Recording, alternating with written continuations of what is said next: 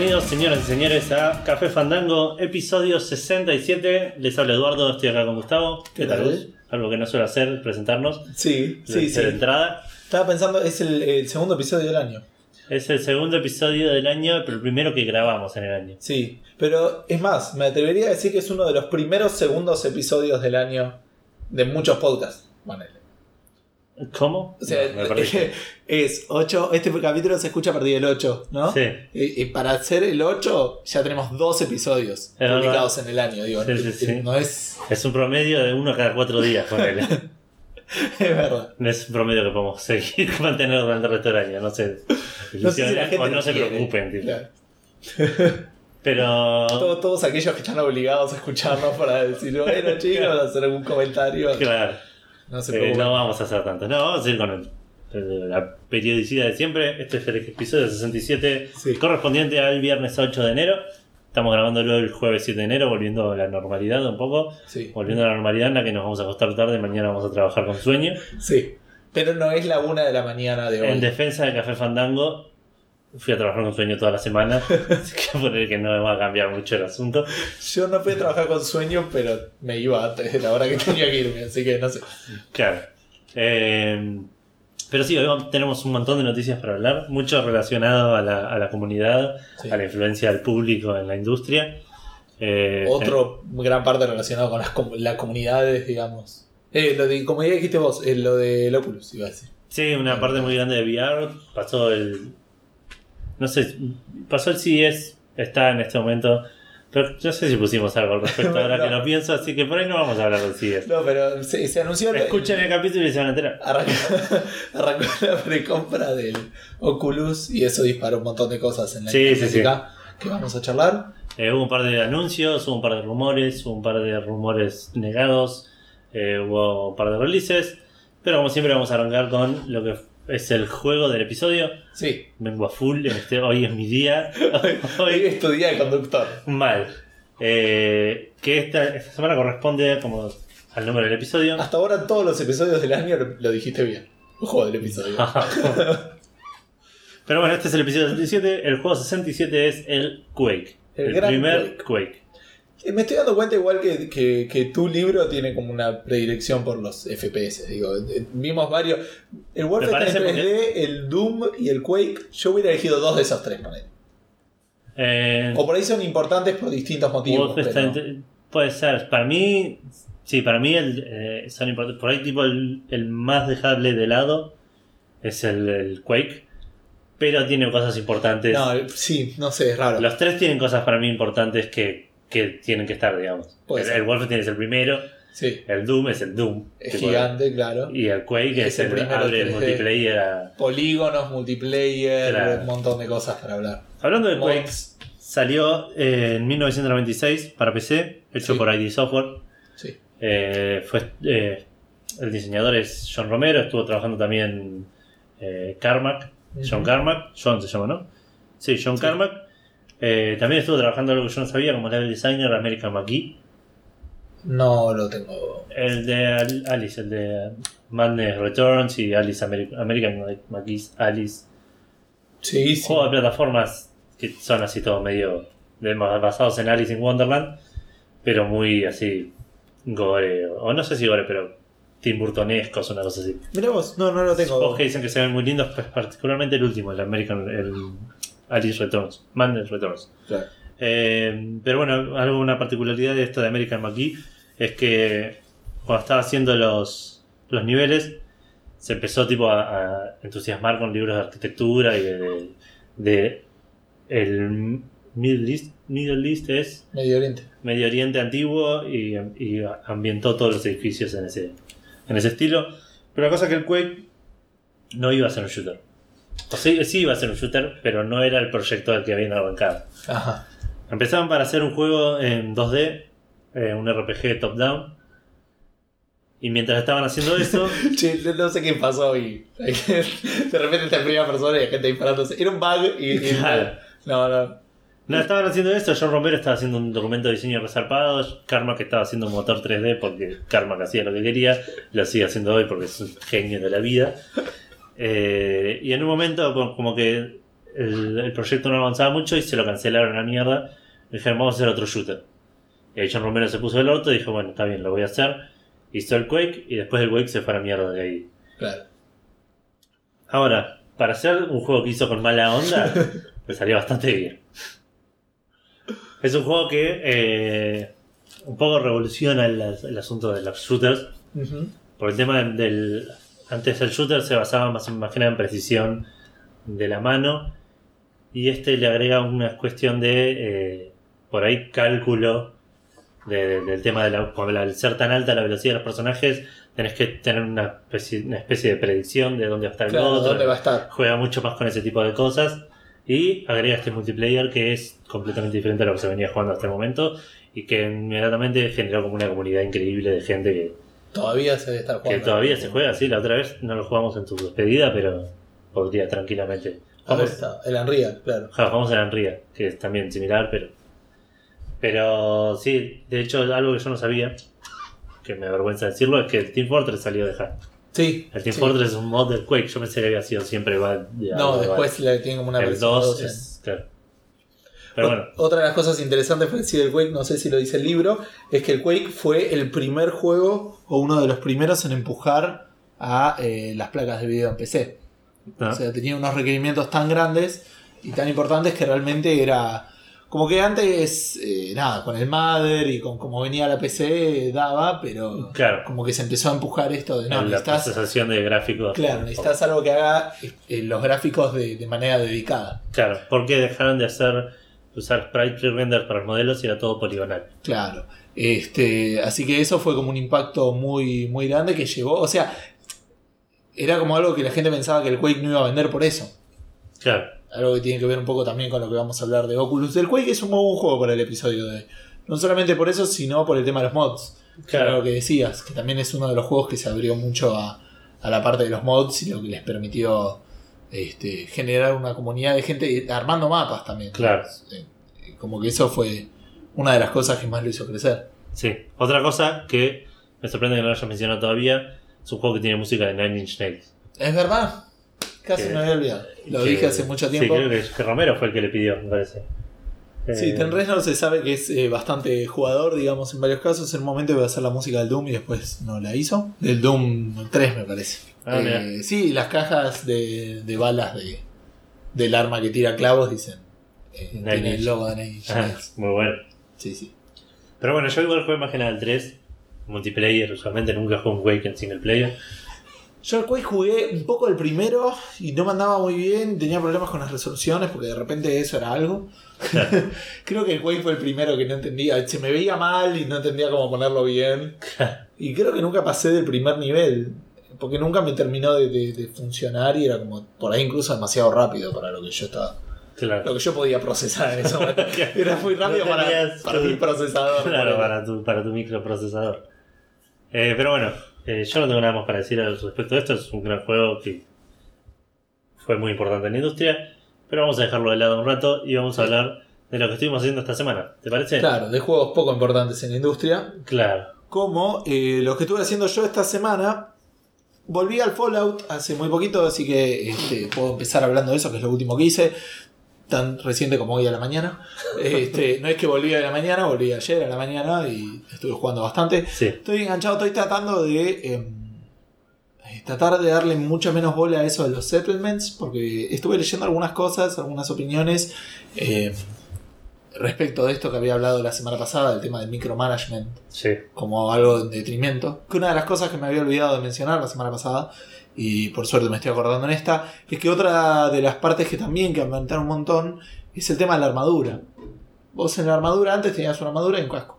La Claro. armadura te da tanto defensa contra balas, tanto defensa creo contra energía, con suerte. Claro. Ahora tenés que te da defensa contra balas, que te da defensa contra energía, tenés contra defensa contra radiación y tenés casco, eh, parte para el pecho, Ah. brazo izquierdo, brazo derecho, pierna izquierda y pierna derecha. Entonces es un quilombo. Y cada dedo. Más o menos. Entonces es un quilombo tener que ver, uh, voy a parar y le pongo la pierna izquierda de este y la pierna derecha de este. Y no solo de la armadura, porque podés tener tu armadura y arriba la Power Armor, Claro. que también tiene brazo izquierdo, No, brazo derecho, chest piece, pierna izquierda, pierna derecha y encima la podés modear. O sea, es un quilombo, ¿me entendés? Es, es realmente mucho para de, de micromanagement. Eh, esa es una noticia, también estuve jugando más con la Power Armor. Sí. El juego se me hizo más fácil, obviamente sí. Eh, La Power Armor, en función de lo que hagas, normalmente usar bats, que es la puntería así como asistida, de recibir balas y algunas otras cosas, como que gasta energía. Entonces, Claro. por eso te da como menos ganas de usarla. Más que una persona con problemas como yo. Claro. Como decir, si, si es limitado, por más que tenga un montón, es como decir, no sé si estoy dispuesto, no sé qué. Esto es un compromiso muy grande, esto se va y no vuelve. Claro, porque aparte los Power Cores no son que los puedes fabricar, o por lo menos no todavía. Entonces Claro. es como que, por más que tenga 17, es como. eh, Son 17, no son No sé todos. si, va- sí, sí, claro, sí. Eh, si lo vale este enemigo. Pero bueno, eh, como que se me hizo más a menos seguir eso, dándole menos bola a la parte de los settlements, que era lo que con eso había arrancado a decir.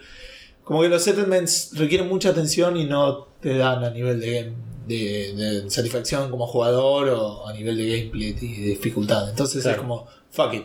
Tengo este, por ahí le hago una cama si me pide y que no me hinchen las pelotas. Eh, así que estuve un poco más eh, por ese lado. No más para decir, digamos, lo vengo disfrutando bastante y estoy como enganchado y quiero seguir un poco más con la historia. Veamos a dónde nos lleva. Bueno, Antes de jugar al Fallout, lo que estuve jugando, ¿tengo mi celular por acá? No. no, está ya en otro Bueno, no importa, lo saco desde acá porque me había notado algunas cosas. Estuve jugando bastante al Super Mario Bros. Wii U, que era lo que había comentado la semana pasada. Sí, el modo historia. el modo historia, entre comillas, exacto. Eh, vamos con lo positivo. Primero estuve jugando bastante multiplayer porque vinieron varias personas en mi casa en, en dos situaciones, digamos, del fin de semana pasado. Y la verdad que es un cago de la risa. Es un cago de la risa increíble y eh, es muy divertido cómo está hecho eh, el tema de las colisiones entre los personajes. Ajá, Entonces, claro. el hecho de que uno salte y el otro saltando y le pegaste abajo, el otro saltó más alto y vos te caíste al fuego, Sí. es hilarante. No importa cuántas veces pase, que se, se, se cae algo y, digamos, o como que agarrás cosas que no querés agarrar, o corriendo más adelante empujás a los que están atrás. Es como bastante caótico y, y muy gracioso. Este, El de Wii tenía algo en particular que podías agarrar a, a los, a tus compañeros y revolearlos. No sé si este tiene eso. No sé si los puedes agarrar, nunca lo probé. eh, Con Yoshi te los puedes comer, ponele. y los tiene ahí en la boca y Claro. después los escupís. Es como que podés hacer bastantes cosas interesantes. Así que me divertí mucho. Sin embargo, se nota que es como que tampoco está di- diseñado específicamente para eso. Como Bueno. que lo tenés y podés o arrancar un modo historia, entre comillas, de nuevo. Sí, O seguir con el que estabas o copiarlo. Yo no lo seguiría, no lo sigo porque es como que Claro, tengo mi save donde estoy jugando yo. Entonces empecé uno y cuando viene gente jugamos con ese save, que no sé, ya pasó tres voces, ponele, pero no juegue con la misma gente. claro, Y no sé si cuando viene alguien si empezar desde el primero o no. claro. Es raro. Sí, sí, pues no puedes ponerle el primer. Alguien que no juega nunca en el mundo 4 con él. Claro, o ya peleando contra un, un boss. Eh, y lo que me lleva a, eh, por ahí un poco la parte de críticas o cosas que me estuvieron molestando del juego. Los bosses son una mierda. Son muy repetitivos. Sí. Eh, es cuestión de saltarles encima y evitar dos o tres ataques pedorros que te van a hacer. Claro. Varían esos ataques pedorros. Hasta ahí. nada, me parece que podrían haber hecho más. Sí, O- raro igual. O si, lo Va, van a, no sé si si raro. lo van a hacer así, hace menos. Eso es lo que digo. O sea, Claro. si lo vas a saltar así, que no haya uno cada 8 o 9 niveles. Saben que Koopa te- aparentemente tuvo como 15 hijos, Sí, pero. no tenía este, televisión. ¿Eh? No tenía televisor en la casa. no tenía televisor. Eh, o por ahí tenía hijos a lo, a lo pícoro. Escupía huevos y, y le pintó. Pero eh, eso lo noté. Como que no varían lo suficiente, no Claro. cambia la estrategia. eh. No recuerdo los voces de los Marios viejos. Pero los Marios en 3D poner eso solían ser muy originales cada. Yo me acuerdo, bueno, los, los en 3D es otra cosa, sí. Claro, por eso. Pero me acuerdo del Mario original que lo que iba haciendo se iba poniendo más difícil. Al principio era solamente saltarlo, después te tiraba, después saltaba a él, después tiraba hachas, tiraba fuego, como que se iba Claro. haciendo más difícil. Pero no sé, era, era, era mucho más limitado en medio. No sé Sí, sí, seguro. No estamos eso. hablando de 30 años de diferencia. Tengo en mi save 20 vidas y me manejo entre 20 y 30 vidas. En el save que yo juego. Claro. Por lo tanto, los saves y las vidas me chupan a huevo. Eh, y las monedas me chupan a huevo. Claro. O sea, es como que los ¿Cómo va llevando el, el Gustavo coleccionista que ve que te, se olvidó una moneda grande? No, lo estoy tratando de manejar y tipo. Me hincharon a las bolas. Normalmente no puedo agarrarlas en los niveles que me hinchan mucho las bolas. Entonces ya Claro. cuando paso es como que no quiero saber más de ese nivel. Claro. O porque eh, por ahí la vi y me pide alguna habilidad que. Que no, no tenés en ese momento. Claro. Eh, pero por fuera de eso, digamos, durante niveles como que te estimula mucho agarrar las monedas o encontrar secretos. Sí.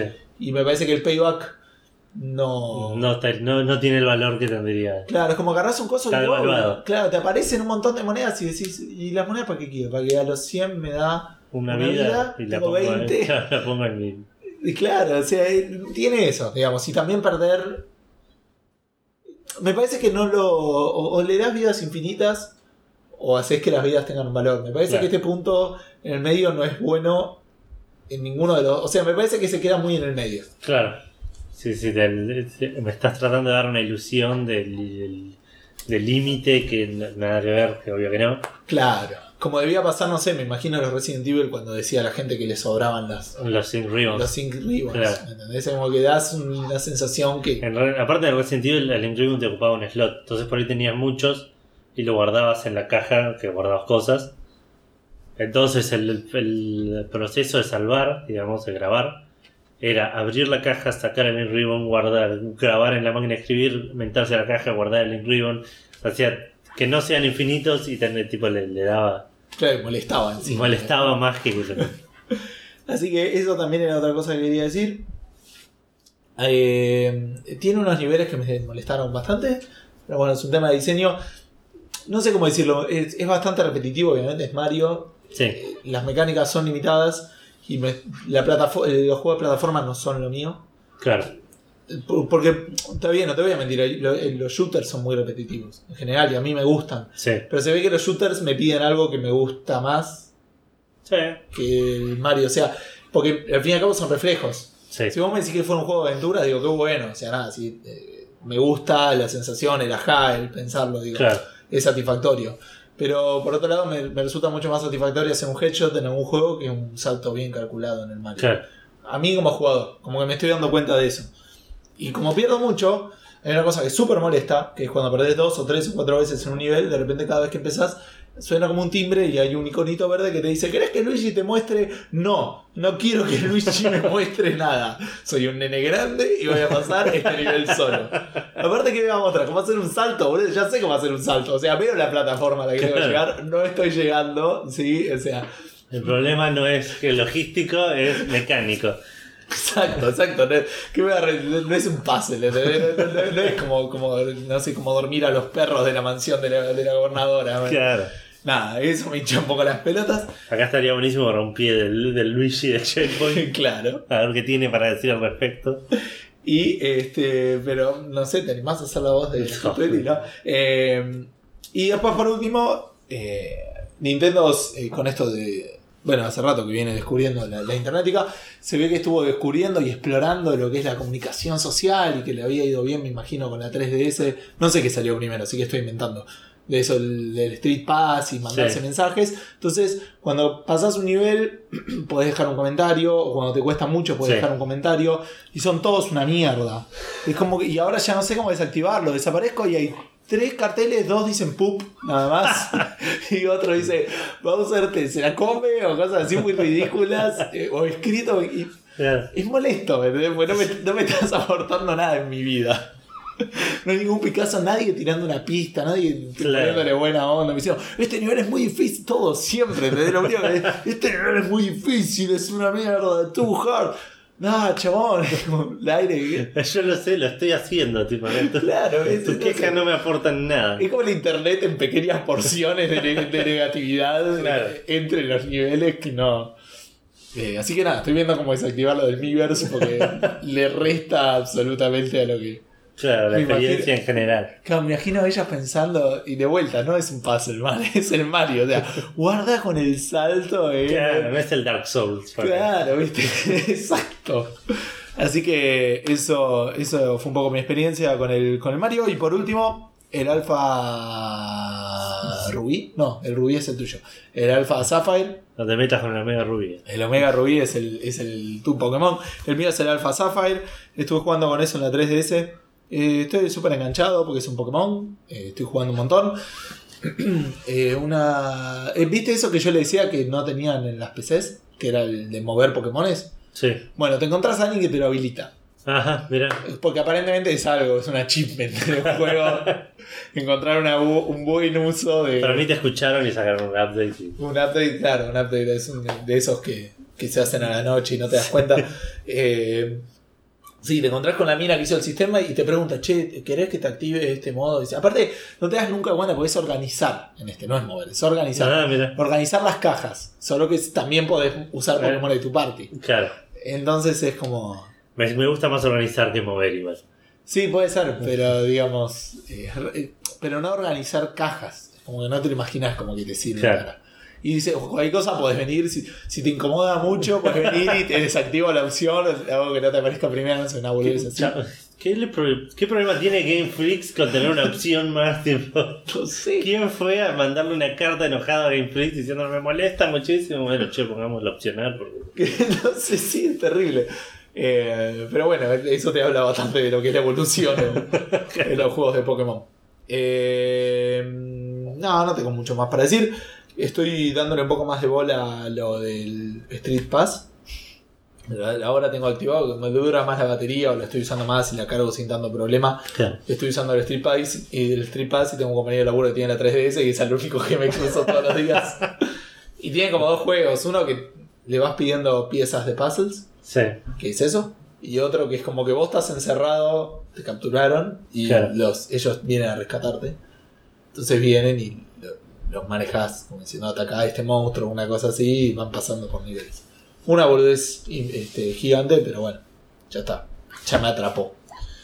Eh, me compré el jueguito de carreras que dijiste. Ah, el Time Box Turbo. Exacto. ¿Cuánto No, estaba? No, eh, no sé. Ahora te digo. Pero me lo compré y estaría bueno que lo Imaginé juegues. que era algo que, que por ahí te interesaría saber cuánto gastaste en algo que compraste. Eh, No, no, no sé si sabes cómo funciona Steam. ¿No lo conoces? Ahora que es más fácil buscar el. El mail. No reply, thank you for your purchase. Eh, 3,74. Ah, lo revale. Bueno, eh, cuando quieras jugamos. Eh, por Bueno, ahí igual es un juego que se puede jugar local, digamos, ¿no? Va, me lo hiciste comprar al pedo, Edu. Forro. Posible. Bueno, dale, arranca vos. ¿Voy yo? Sí. Yo estoy jugando Witcher, FIFA y creo que nada más. Bien. Eh, Witcher no tengo mucho más para decir, avancé un poco más en la historia. Ya llegué a una parte que creo que es el último mapa que tengo habilitado, por lo menos pre-expansión. Ajá. Así que medio que ya tengo el li- libre, libre camino llegar a cualquier lado. lugar del mundo. Sí. Eh, estoy haciendo un par de quests. ¿No que- te estás aburriendo? No, no, no, pero ya estoy más eh, permisivo con las quests que hago y que no hago, digamos. Como igual ya tengo un montón de quests que son nivel 30 y pico que van a depender, que las hago no va a depender de, de que a qué nivel llegue cuando esté por terminar el juego con él. Claro. Pero, pero sí, me, estoy explorando un poco más, encontré un par de armaduras copadas, de- que son como la parte importante de las armaduras, es las armaduras de las diferentes escuelas de Witcher. Ya encontré la anteúltima, creo, y estoy buscando la última, que es la de la escuela de, de Geralt. Ajá. Eh, estuve recorriendo un, par de, un poco los mapas, acabo de llegar a este mapa nuevo y creo que estoy... Debo estar tres cuartos en la historia, poner tal vez un poquito menos. ¿La historia sigue sin tener sentido si no leíste los libros? Más o menos. ¿Cómo no, te está realidad, la historia empieza sin sentido si no leíste los libros. Y después no es que se pone más sin sentido. Te perdés cosas, hay personajes que no entendés que pito tocan, o tipo. sé yo, te- la mayoría de historia, la mayoría no en realidad, pero un parte muy importante de la historia. Yo la sé que todos los personajes del juego tocan el pito de Geralt. Sí, Sí, jugás tus cartas bien. claro. Excepto uno, excepto uno que. Que hay como una especie de tabú con eso. ah, mira. Pero. Excepto uno de los pitos de Geralt. ¿no? Eh, ¿Qué estaba diciendo? La mayoría de la- las partes más importantes del juego te acompaña un personaje que es re importante en los libros y que no apareció nunca en el 1 ni en el 2. Claro. Eh, y que leí por ahí es. El personaje es Jennifer, es, un- es una hechicera. Ah, sí, sí. La hechicera del, del 1 y el 2 es Tris, que es otra hechicera. Que en los libros hay, hacen un montón de, sobre la relación de Geralt con Tris y la, con, con Jennifer, pero la relación importante de Geralt con Jennifer. en el- los libros es Jennifer. Eh, y eh, eh, le escuché a mucha gente que no leyó los libros, que llegaba al 3 y aparecía esta Jennifer y era como, esta es tu novia, digamos. Sí. Y se re enojaban, tipo decían, no, yo la mando a cagar a esto y me voy con Tris, que es la que me acompaña desde el juego. Y hay como todo un trasfondo que no estás entendiendo. por- Claro. Pero está bueno, tiene un par de sidequests eh, apuntadas muy al libro. eh, que, que están buenas y agregan bastante a la, la historia del libro, digamos. Y nada, lo sigo jugando. Algo que quería mencionar de, del- con, con respecto a lo que mencionabas del Fallout de las armaduras, Ajá. que las podés modear. Acá le puedes agregar unas runas a, las a ciertas armaduras y armas. Les puedes agregar unas runas que te dan más tanto a la, la magia, más tanto a tal cosa. Y algo que te recomiendan hacer es, una vez que cambias de armadura por encontrar una mejor, podés ir a un, a un herrero Que le saca las. que le saca las cosas y después las vendes. Yo vendo todo junto porque no tengo idea que le estoy poniendo. Le estoy poniendo el que tiene el numerito más alto y me chupo un huevo. Así que eso, eso me, lo mencionaste y me hizo acordar y quería mencionarlo. Pero nada, sigo jugando, sigo divirtiéndome y le voy a seguir jugando. Pero terminarlo en enero. Es, es mi, mi, mi meta, mi resolución del 2016. Terminar el Witcher antes de que termine el 2016. Tipo, pasaste de enero al Sí. año. Tampoco vamos a ponernos tipo. Objetivos. Claro, vamos a, pongamos los objetivos reales. Después estuve jugando FIFA 16. eh, ¿Quién lo hubiera dicho? sí, no estuve jugando tanto igual. No estuve jugando tanto en general. Por ahí sí estuve jugando mucho FIFA 16 proporcional Claro. a lo que, a lo que jugué en general. Pero nada, estoy sigo jugando el modo carrera, sigo en el equipo francés. Me citaron a la selección. Bien, Argentina. sí. Ok. No francés. No. Y nada, está, está bueno. Es un, es FIFA, me le mejoran muchas cosas, estoy agarrando la mano, estoy ganando mucho más que antes. Así que buenísimo. próximamente voy a aumentar la dificultad. Estabas en la segunda. En, claro, en la anteúltima, y tendría que pasar a la última, pero voy a parar. Sí. Tranquilo. De vuelta, objetivos razonables. Objetivos razonables, claro. Eh, estuve leyendo Ico. Nada, sigo leyendo. Eh, Está re bueno. Me gusta, aparte sea donde apunta y estoy emocionado porque llega el juego, digamos, porque empieza antes del juego. Ah, ok. Eh, estuve viendo un anime que se llama Beautiful Bones. Beautiful Bones. Como huesos hermosos. Claro, nos recomendó Ale Soya en el capítulo 63, si no estoy mal. Eh, está bueno, es así medio. Es raro igual. Por ahora la historia no va a ningún lado. Como que son capítulos todos sueltos de casos así de. Es una minita que le cantan, co- colecciona huesos y sabe un montón de Ah, huesos. me acuerdo. y le gusta armar cosas. Y medio que tiene un aprendiz, una cosa así. Como la serie Bones. Pone, no sé, nunca vi la serie, vamos. Bueno, pero es una mierda. Pero esta, pero no es policía, no es nada, es tipo Claro. una mina que vive en una mansión con huesos. Y tiene un pendejito que va al colegio, que la acompaña en su- como su aprendiz, y cada tanto van a dar una vuelta por ahí y siempre se encuentran con un crimen de tipo re viejo, con huesos, y la mina saca un montón de información solo mirando los huesos. sí. Claro. Pero nada, la historia como que no va a ningún lado por ahora. Es- son todos- fui, vi tres capítulos de 12 y son tres capítulos sueltos, digamos, que podrías ver tranquilamente en cualquier momento. Eh, así que veremos a, a dónde va. Por último, casi me olvidé de mencionar, estuve jugando Football Manager ¿Cuándo pasó 2015. eso? Porque, no sé, tipo, la otra vez, tipo, ¿te acordás? No sé si lo mencionamos en vivo. Un chabón que agarró y simuló tipo 100 años de Football Manager. Eh, sí, creo que eran 100 años. Y para ver tipo en qué estaban los jugadores, tipo qué había pasado, quién había sido campeón, qué estaban haciendo los jugadores. Bueno, lo hice yo con 15 años nomás así tranqui, Claro. porque para ver qué pasaba en el fútbol te, argentino te con eso. pusiste de vacaciones, digamos. eh, Claro, entré desempleado y me puse de vacaciones 15 años. Claro. Y cuando volví me fui a ver si Independiente iba a ser campeón de algo, de, de qué había salido campeón los demás. Y nada, haciendo eso me dieron ganas de jugar fútbol manager, así que empecé a jugar fútbol manager. ¿En ese o empezaste una vida? No, empecé una nueva. No, me arranqué un nuevo juego con Independiente. Está bien, no, o sea, no te fuiste a ver qué. eh, No arranqué después de 15 años, no. claro. Eh, pero nada, no- estoy jugando, no voy a mencionar nada al respecto. Y creo que eso es todo lo que jugué. Jugué Mario Kart un poco, ya desbloqueé casi todos los personajes. Yo me enteré que en el Mario Kart los autitos tienen stats. Sí. Y me hinchó las pelotas soberanamente. ¿Por qué? Porque no me parece que dé para eso. Me parece que el Mario Kart es cuestión de elegir autito que más te gusta y fue. Puede ser, a mí Es, me es a, parece. lo, a lo Rocket League. Me parece que ese tipo de customización es de- en detrimento del juego. Más Ujú. cuando es multiplayer. Tipo, mi hermana por ahí no sabe, se elige un auto que Sí, tiene muy cierto. poco handling Sí. y, y para tener que empezar a doblar tres cuadras antes de que llegue la curva. Claro. ¿Me entendés? Y me hinchó las pelotas. No me gustó. Eh, para mí, no está del todo Es más, mal. los personajes tienen peso, me dijiste, no me hinché las Sí, pelotas, sí. boludo. Eso ser no lo Después las ruedas, o sea. Eso, eso no lo entendí. Pero los autos te lo entiendo. Los autos era algo que ya lo hacía Crash Bandicoot.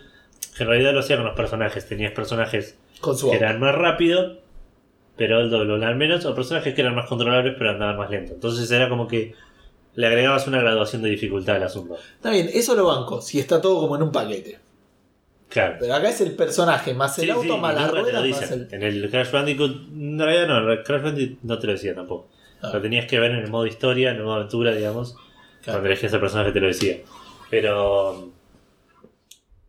Pero sí, me parece que por un lado está bueno por esto que te digo que gradúa la dificultad. Por ahí yo juego contra vos.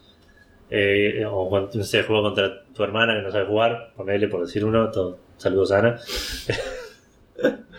El- y ella se elige uno que se maneja re bien y yo por ahí para balancear toque elijo alguno que se maneje más toscamente o una cosa así. Me parece que por ahí se puede balancear por ese lado. Me parece innecesario, como decís vos, y sería mucho mejor si fuese como el Rocket League y elegís tipo el más lindo.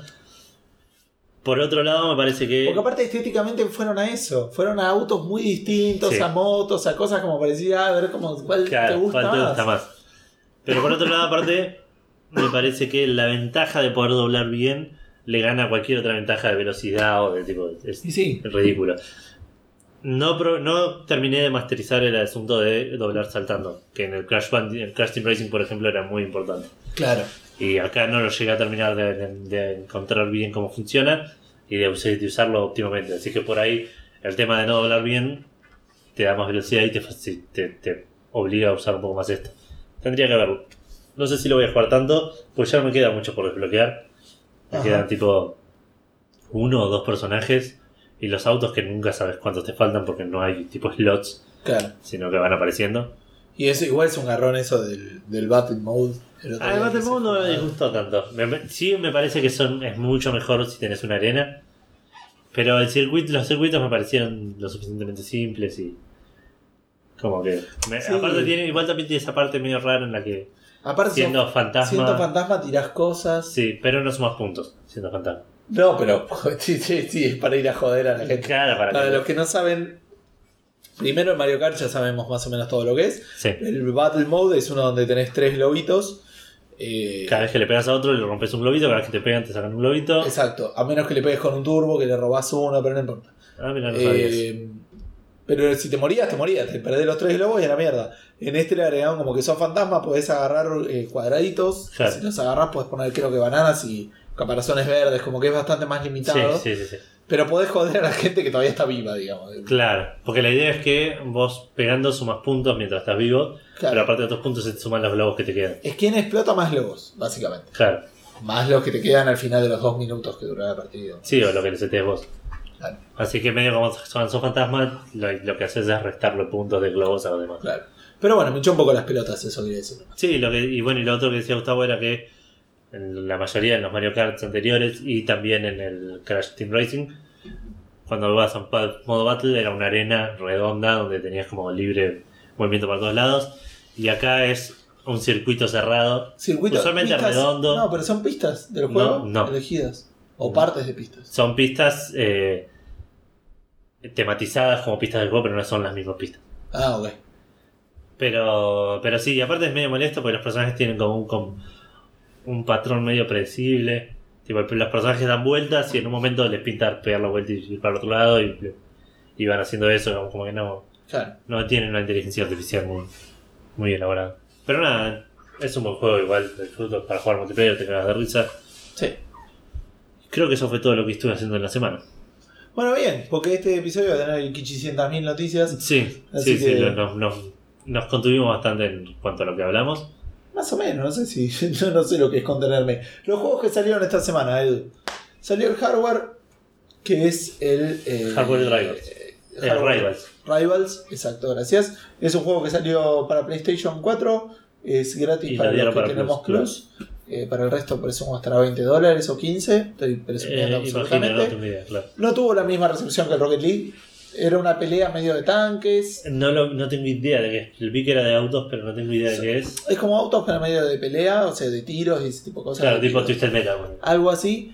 Eh, respecto a la recepción, tuvo 62 en Metacritic de 5 críticos y Sí. 75 de 13 usuarios. Estuve leyendo las reviews, digamos, la, review, la, la- la crítica principal es que la mecánica core es divertida, pero como está muy limitado, no sé si en la cantidad de arenas o en la cantidad de autos Ah, mira. eh, o, o en la cantidad de tiros, como que es muy limitado lo que podés hacer y como que le quita la, la gracia. Claro, se aburrís rápido. Y hay gente que dice que es muy incómodo de manejar. Ah, mira. Lo que es raro, porque por ejemplo el, el- el Rocket League es súper limitado en ese aspecto. Pero Rocket League tiene. Tiene, alguna, tiene algo raro, está el muy bien League, hecho. claro, primero tiene tipo esa, ese condimento especial. Claro, que es tipo increíble, magia absoluta.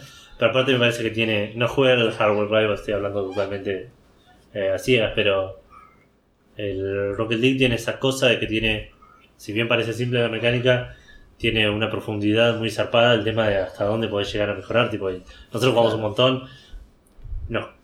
Yo que no, que nos, nos considero entre mediocres y buenos. Y, hay, y hay gente que es tipo. Que está Sí. más allá de bueno, ¿no? claro. Y que hace cosas que nosotros, tipo. Las veces que los intentamos, fracasamos ridículamente. Estrepitosamente. Digamos, la mecánica es simple, mo- mover el auto, lo, lo mueves así, simple, no tiene es cero simulación, puramente arcade, y empujas esta pelota y metes en el arco, pero tiene un montón de, Sí, sí. de aspectos en el control que te dan una, una profundidad muy zarpada. Hay que ver este juego si hace eso, si hace lo mismo, o se queda con la mecánica. Claro. Y después está una- un remaster del juego Amplitude, que parece que era un juego muy importante, yo no lo tengo presente porque presumo era de PlayStation o algo así. Yo no lo conozco tampoco. Para Play 4 tuvo 75 de 30 críticos en Metacritic y 81 de 8 usuarios. Bien, Y en OpenCritic tuvo 75 de 29, que sigue sin demostrar eh, diferencias en Metacritic en la mayoría de los casos que seguimos viendo. sí. No sé cómo le está yendo a OpenCritic, pero no sé si era lo que apuntaban. Vamos a decir lo mismo que Metacritic. Claro, me parece que, pero en realidad el- está diciendo lo mismo si nos fijamos solo en los números. Obvio. Me parece que el chiste de OpenCritic es que te, tenías un lugar para ver, tipo, o Ah, sea, si, tuviésemos cuenta, claro, podríamos elegir qué queremos ver y tipo cosas. Cosas que podrían suceder. Sí. Eh, ¿Alguna otra observación de los juegos que salieron? No. No, no, el hardware rival lo voy a probar, pero Porque ya lo estoy bajando, así que lo voy Ah, a yo lo tengo que bajar en casa. Bueno, eh, otra cosa que vamos a empezar a hacer ahora, eh, como lo- todos los fines de meses hacemos que va a salir para Plus para el mes que viene y que va Claro. a salir para Games with Gold. Sí, Habíamos hablado ya de que salió el paquete humilde este mensual. sí. Que ¿Cuánto salían? Yo me olvidé. 12 dólares. 12 dólares todos los meses. Lo que tiene acá es medio raro porque tiene un poco menos de utilidad nuestra noticia, porque no es que te decimos lo que va a salir el mes que viene y vos elegís si te lo querés comprar o no. Claro. Te vamos a decir lo que salió porque funciona así, por lo que tengo entendido. O sea, vos lo pagás sin saber lo que viene y cuando ya salió, ya salió. No podés contratarlo y tener esos juegos. Yo creo que, yo creo que no, ahora si pagás el de... Si pagás ahora, te van a dar el de febrero. Ah, el de febrero, tenés razón, está bien. Ok, ya entendí. Por, por eso, o sea, tiene menos utilidad para los oyentes, o sea, tiene una utilidad más periodística para ver, bueno, qué está sacando, para ver al que le interese mucho lo que va saliendo todos los meses, diga, bueno, Claro. por ahí me conviene. Sí, es, es como casi una apuesta, digamos. Eh, sí. Es como Plus, pero peor, en ese sentido. Y más caro. y más caro. Pero tiene, tiene mejoras, digamos, tiene- Ah, es para PC, empecemos porque es para PC. es para PC y tiene esto, obviamente, de que los juegos te los quedas, no, no tenés que pagar todos los Claro, meses. tal cual, sí. Y además, si lo contratas eh, en un mes, te da como un juego. eh, además, o sea, si lo contratas un mes, además de tener el juego del mes que viene, hay uno que sabes que lo tenés. Claro. Que ese ahora también lo vamos a decir.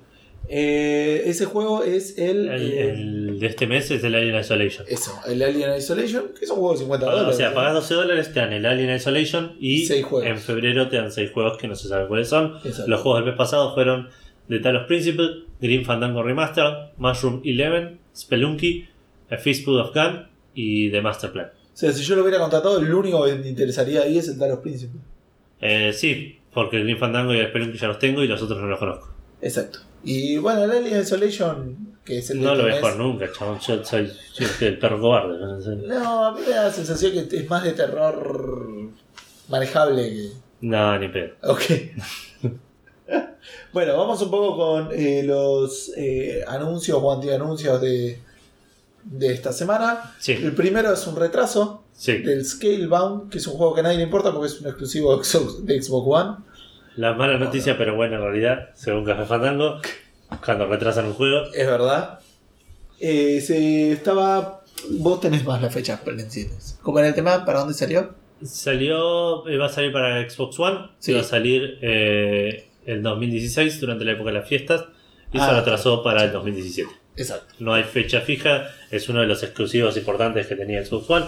Este es el que vimos en, el, en la E3, que era un chabón con auriculares, que los auriculares se transformaban en un dinosaurio. No, él se ponía como todo ar- eh, armadura, una cosa así en, en la piel y se subía un dinosaurio, una cosa así. Sí.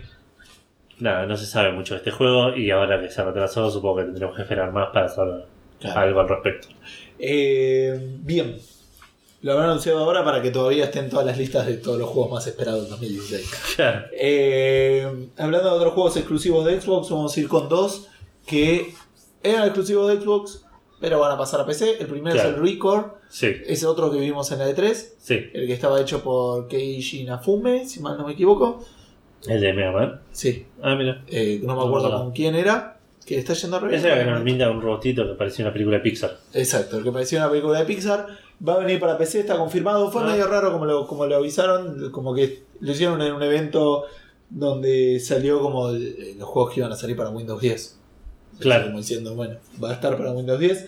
Eh, eh, ¿Qué más iba a decir? Eh, Me encanta porque les- esa es la moda de ahora no es decir que sale para PC, es para, para Windows 10. eh, sí, Es como, no, es exclusivo de Xbox One, pero sale para Windows 10.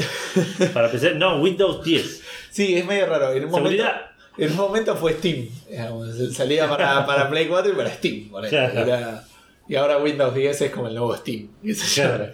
Es como el nuevo, es exclusivo, es exclusivo igual, no se preocupen. Claro, eh, y el otro es eh, el famoso Rise of the Tomb Raider, Sí. que ahora ese tiene que fecha, esa es en realidad. Tenía fecha rumoreada y se confirmó que es el 28 de enero, si no estoy mal, es este mes. Que me enteré ahora, en realidad me enteré, me di Va a ser cuenta. jueves.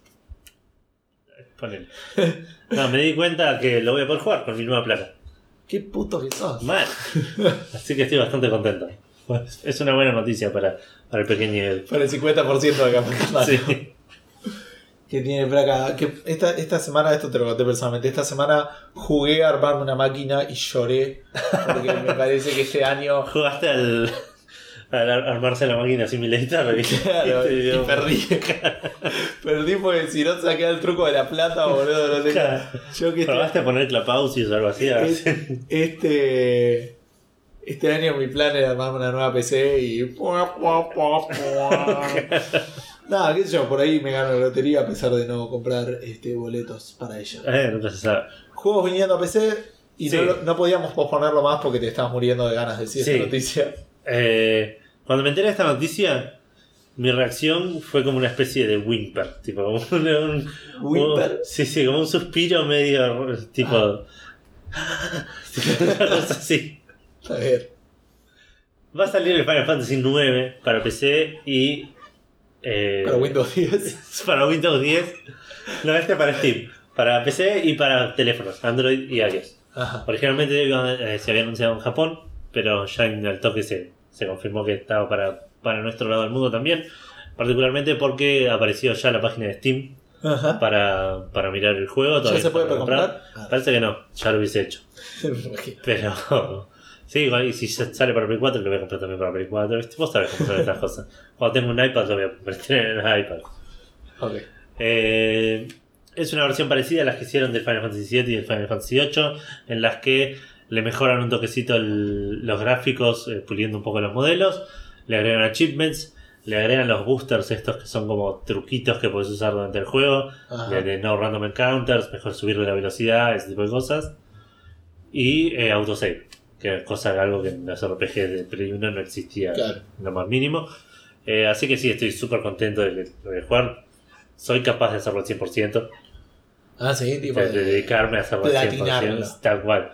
De hecho, que, quería que salga para el Play 4 para tener un trofeo de platino de Final Fantasy 9. Ah, mirá, estás.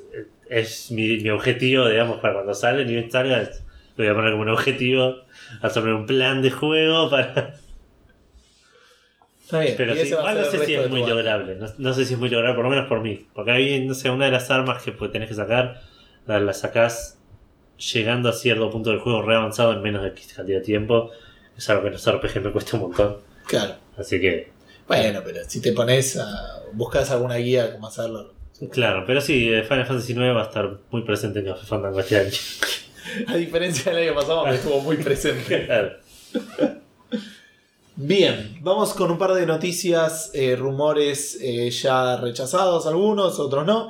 El primero viene de Kotaku, Sí, eh, y de algo que también había aparecido en 4chan eh, ese día de la mañana, que es una noticia doble. Primero, no va a haber una entrega eh, formal y grande de Assassin's Creed este año, sí. y, o sea, va a ser el año que viene y va a estar Sí. orientada en Egipto. ¿Por qué decís grande informal? Porque salen ahora los Chronicles que son de Rusia y de India. Que son. Assassin's Creed, pero no son juegos de la main series. Exacto. Em, digamos, una cosa que decía acá, que es interesante, y esto lo vimos en, en Polygon, que decía que Kotaku ha eh, históricamente revelado eh, detalles de el Syndicate, del Rogue y del Unity meses antes de que fueran anunciados y eran verdad. Claro. Entonces es como un rumor que viene de una fuente... Del Syndicate lo vimos, lo vivió Café Fandango, digamos, que se sabía que era la salida de los Assassin's Creed en 2015, que se iba el codename era Victoria, que iba a ser Mera Victoriana de. Londres.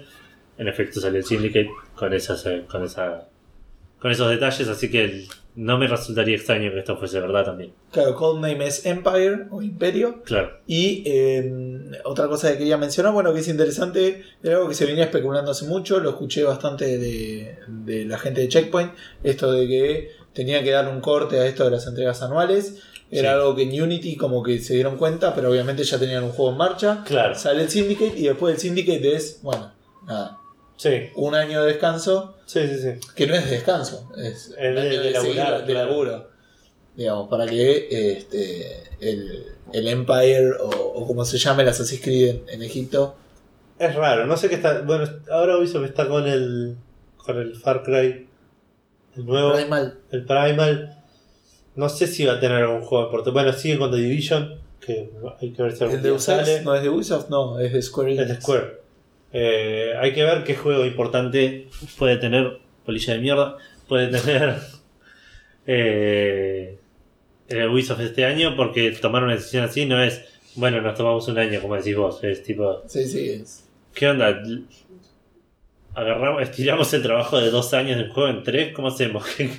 No, bueno, probablemente este ya estaba, estuvo planificado para hacerse en más tiempo, entiendo yo. pero, pero- Pero bueno, financieramente habría que ver cómo lo manejaron. Claro. Me parece que eso es lo más importante de la noticia. Es Ubisoft eh, Sí, sí, tomando un bajando un cambio en el tema de las de las releases anuales. por lo menos en lo que es el, el Assassin's Creed. Claro. Eh, bien, y el otro eh, fue un rumor por un tiempo hasta que la gente dijo, no, nada que ver.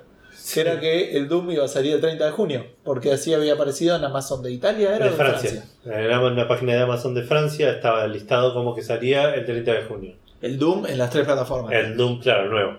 Eh, ahora, esto lo, lo encontró un usuario de, de Twitter o no, no sé bien de dónde. Después fue otro usuario, un usuario de Steam, dijo, che, acá dice abril Alemania. 2016. En el Steam de Alemania, claro.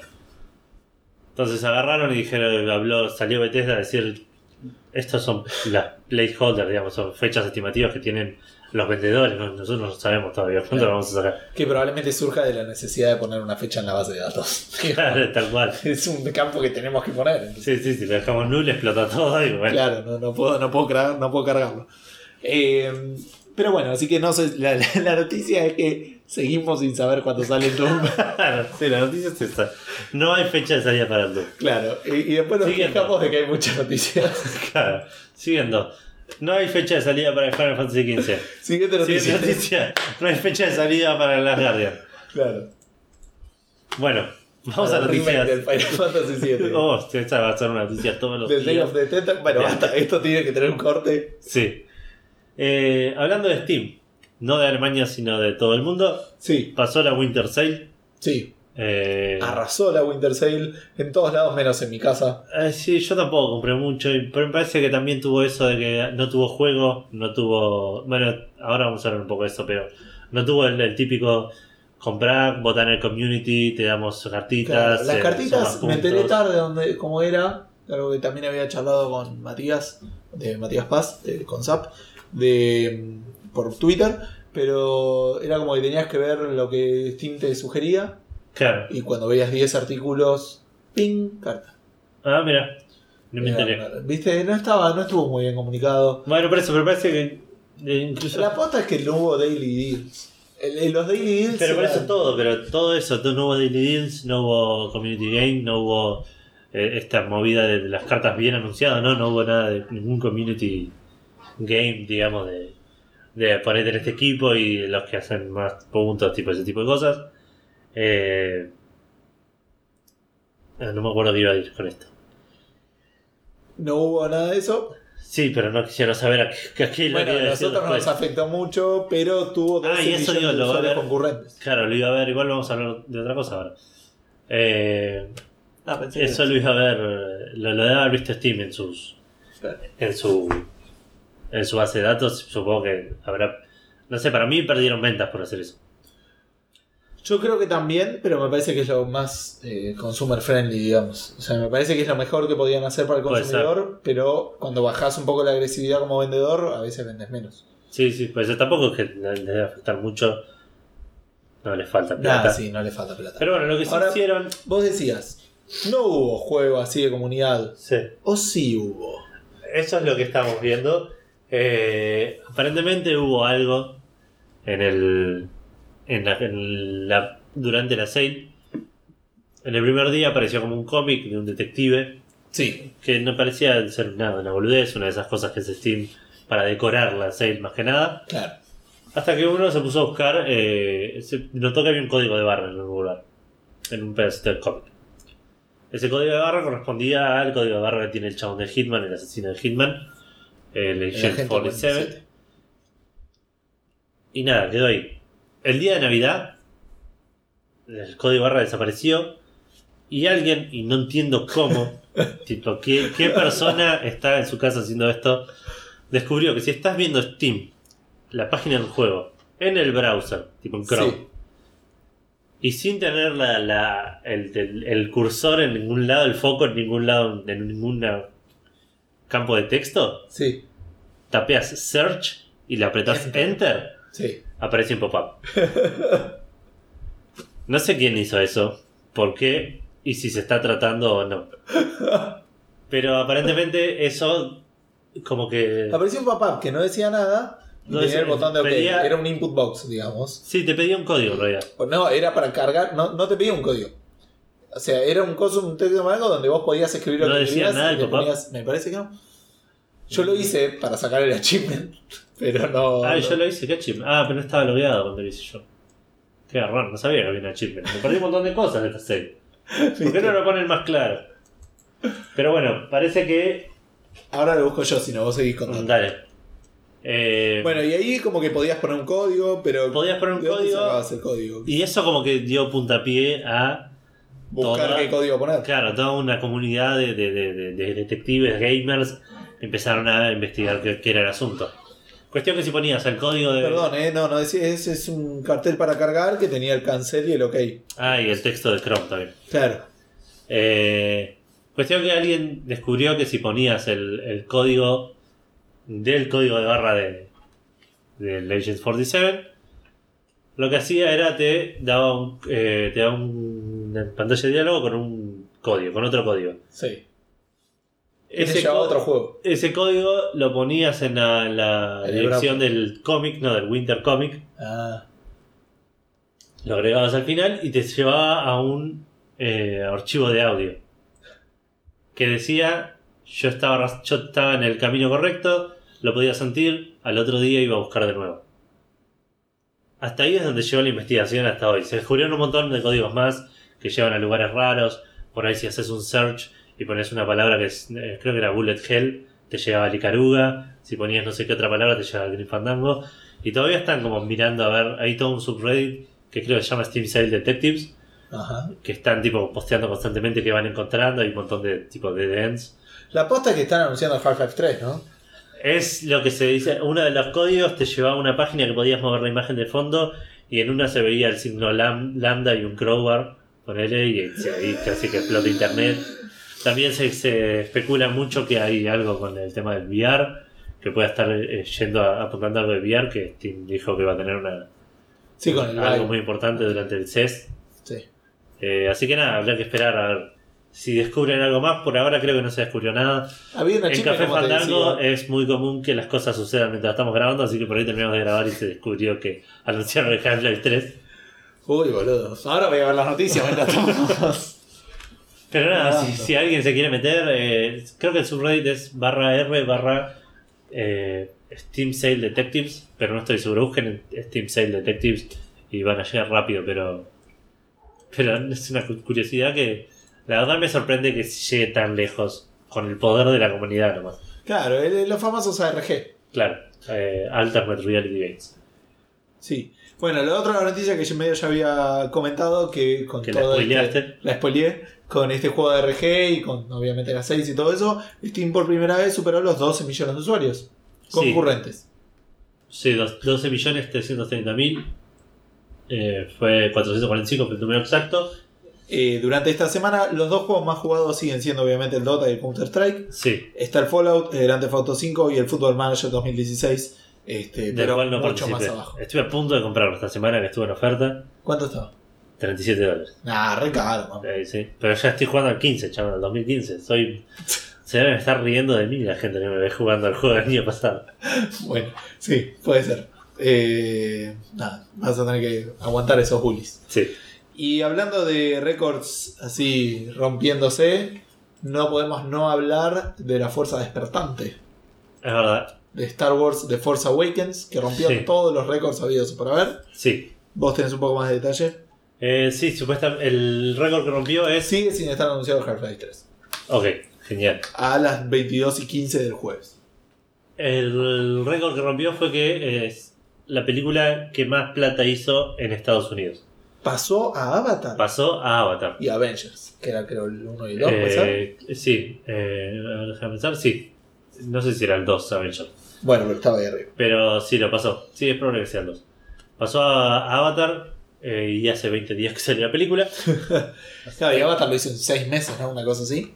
O sea, el número final que tenía Avatar. Claro. Igual, no, estamos hablando de los costos en películas son más caros. Ahora, los, los precios de las entradas.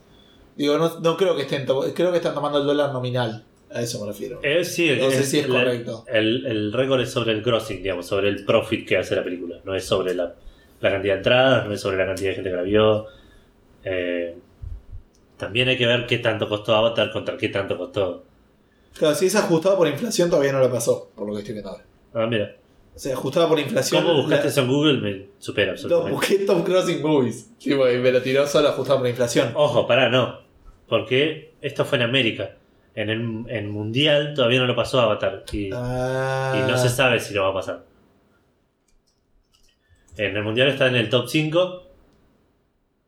eh, y ya pasó a Furious 7 y Avengers, que, era, que eran los, los que estaban antes. Claro, acá, según esto, Titanic estaría cuarta, Star Wars tercera, Avatar segunda y primera, eh, Gone with the Wind. ¿Posta? Lo que el viento se llevó. No me lo esperaba. Pero bueno, otro detalle igual es que la película todavía no salió en China, que es el segundo mercado más, más grande del mundo de, de gente que va al cine. Claro. Lo gracioso, aparte, era que íbamos agregando. Yo iba agregando noticias de los récords que iba rompiendo Claro, durante la semana. Como el primero era que había, no sé, pasado a Avengers o a claro, sí, Jurassic sí, World. sí, iban, iban superando. Eh, está todavía a 2 billones de dólares, de los billones que ya discutimos en algún capítulo. Sí, dos mil millones, si querés. 2 mil millones de dólares, de casi 3 mil millones de dólares de superar a Avatar. Y igual hay muchos analistas que dicen que no creen que lo logre. Claro. Bueno, no importa. Este, un eh, gran aplauso para la gente de Star Wars. ¿La viste de nuevo la película? La vi dos veces, sí. Sigue estando buena. Me sigue gustando. Ok, sí. genial. Eh, y otro juego Un que detalle que no me que no sabía que lo lo busqué en internet.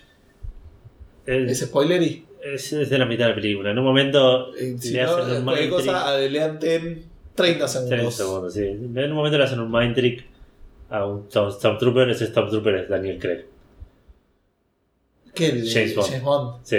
Nunca muestra la cara, nada. Tipo. Claro, a, lo- a los, eh, a los invitados de South Park. Claro. Como George Clooney haciendo el perro. Del perro gay de Stan. Sí. Eh, bueno, el Garry's Mod, que no es un juego, es un mod. Y con esto vamos a como medio introducir la sección de, De la comunidad. de la comunidad de, de Café Fandango del episodio 67. Eh, vendió su copia número. eh, no sé cómo decirlo. Vendió 10 millones de copias. Superó las 10 millones de copias vendidas Sí. eh, en, el, en el cambio de año de 2015, De 2015. de 2016. Es un mod que yo no tengo la más puta idea que hace. Yo no lo jugué nunca. Dicen que es muy gracioso. Sí, como que podés hacer cosas, podés jugar a, a- a las escondidas, algo así. No sé. Si alguno de nuestros queridos oyentes conocen más del Gmod o del contar. Mod y nos quieren contar, eh, aceptamos cualquier comentario al respecto. 10 Sí. millones de copias es una banda, Sí. ojalá que te lo pongan en sale a 2 dólares con 50. eh, sigue siendo muchísima plata, así que nada, muy bueno. Y, y hasta dónde han crecido los mods. Por eso decía que el Quake es un Es un juego, juego que- interesante para. Sí, sí, representa bien. Microsoft me recomienda que reserve mi copia de Windows 10. No, gracias, Microsoft. De nada, de nada, Edu. Siguiendo con los mods. Exacto. Eh, esto lo leíste vos, seguro. Esto lo leí yo, así que vamos, voy yo. El Just Cause 2 es un juego que la gente le gustó Sí. y quedó ahí hasta que de repente alguien dijo, vamos a hacer un mod para hacerlo multiplayer y el juego vendió un montón Ah, de nuevo por el mod. Pareció a lo que le pasó a Arma Claro. con el Con DayZ. en DayZ. Eh, fue apoyado, digamos, por los developers, como que obviamente Sí, sí. ¿Querés laburar gratis? hacer no sé. juegos? Sí, no sé, Nintendo por ejemplo te diría, no, no, no, no, no. ¿Cómo que querés publicitar mi juego en YouTube? Esa plata es mía. Eh, así que no sé si es tan obvio. Eh, pero bueno, realmente fue muy grande el mod de- del Just Cause 2 y ya anunció el equipo que hizo el 2 que van a hacer el del 3, porque el 3 viene, sigue siendo single player, por lo menos no está anunciado ningún multiplayer oficial, Mira, entonces este, ya anunciaron que están trabajando para hacer bien. el multiplayer del Just Cause 3.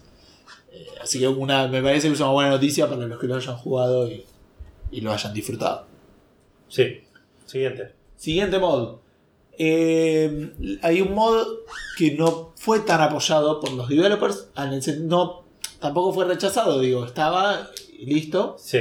Es un mod de la larga guerra o de Long War Sí. o la guerra larga, Sí. de, de cómo quieras ordenar los adjetivos y los sustantivos, Sí. este, del XCOM. A lo que me refiero es que el XCOM no era un juego que tenía ni... ni no sé si el Just Cause, ahí desconozco, pero sé que el XCOM no tenía herramientas para hacer mods. Claro.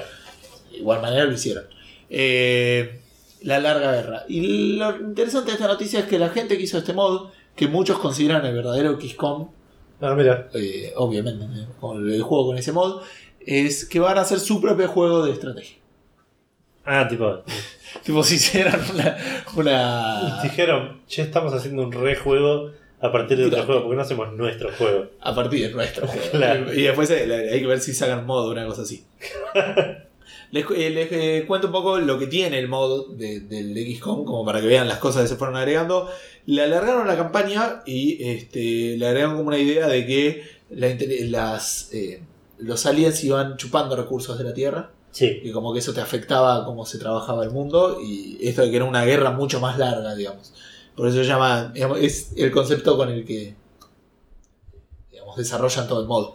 Claro. Obviamente le agregan este tipo de cosas, le agregan clases al- a, los- a las unidades. No conozco bien cuáles son las oficiales, así que no sé cuántas, pero Claro. digamos son Infantry, Assault, Sniper, Scout, Gunner, Rocketeer, Medic e Engineer. Y después 8 clases Mech, que no sé qué son.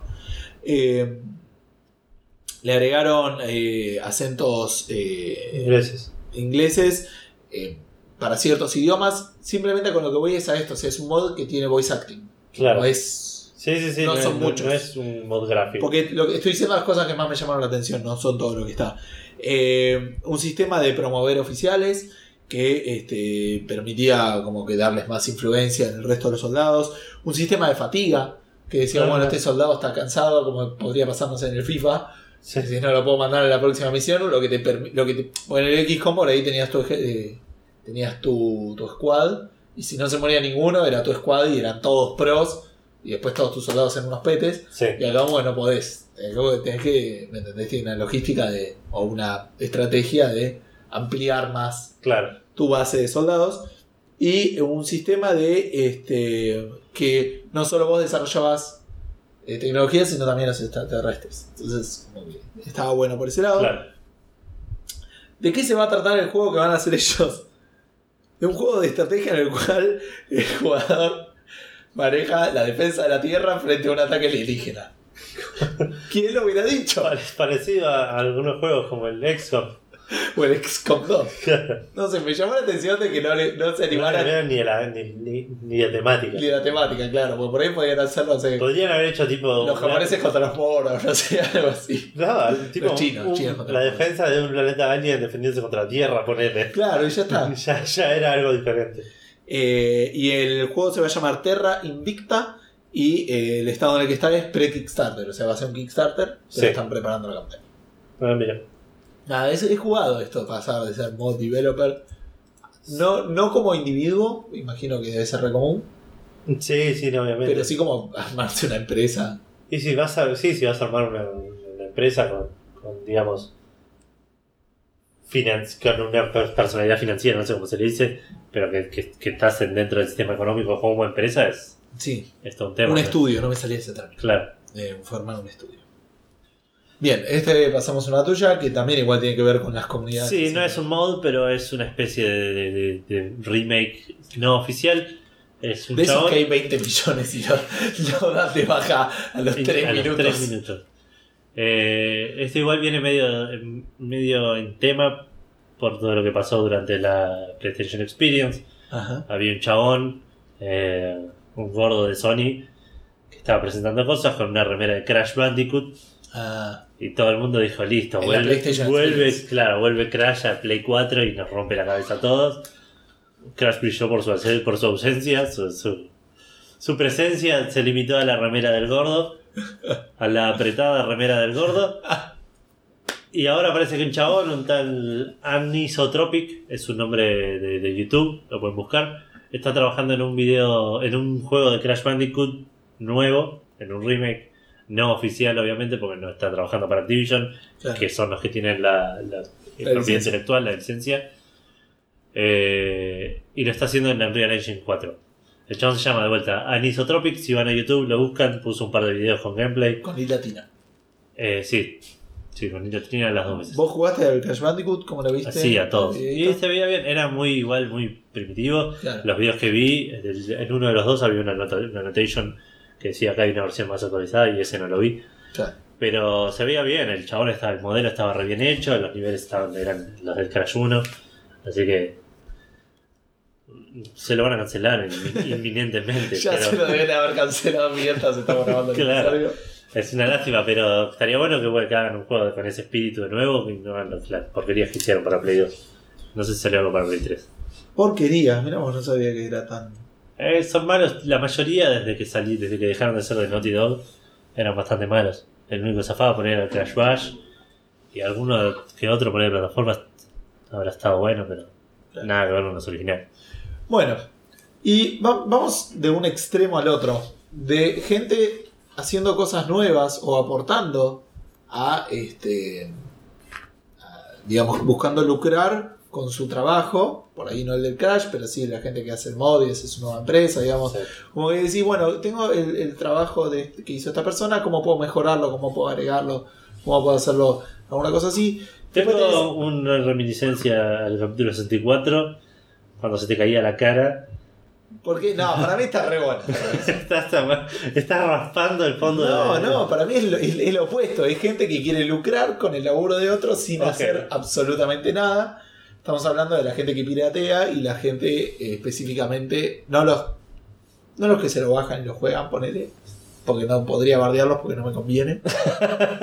Pero sí a los que a- hacen las copias piratas. En Claro. este caso, pasó una cosa bastante graciosa con un grupo eh, que se llamaba Hive, de, que es Colmena, digamos, CM8, que publicó en, eh, en Torrent la película, la próxima película de Tarantino. ¿Por qué digo la próxima? Pues no está ni en los cines. No, no salió todavía. No salieron en los cines, estamos hablando de The Hateful Eight, o los, ocho odiados. Los ocho odiados.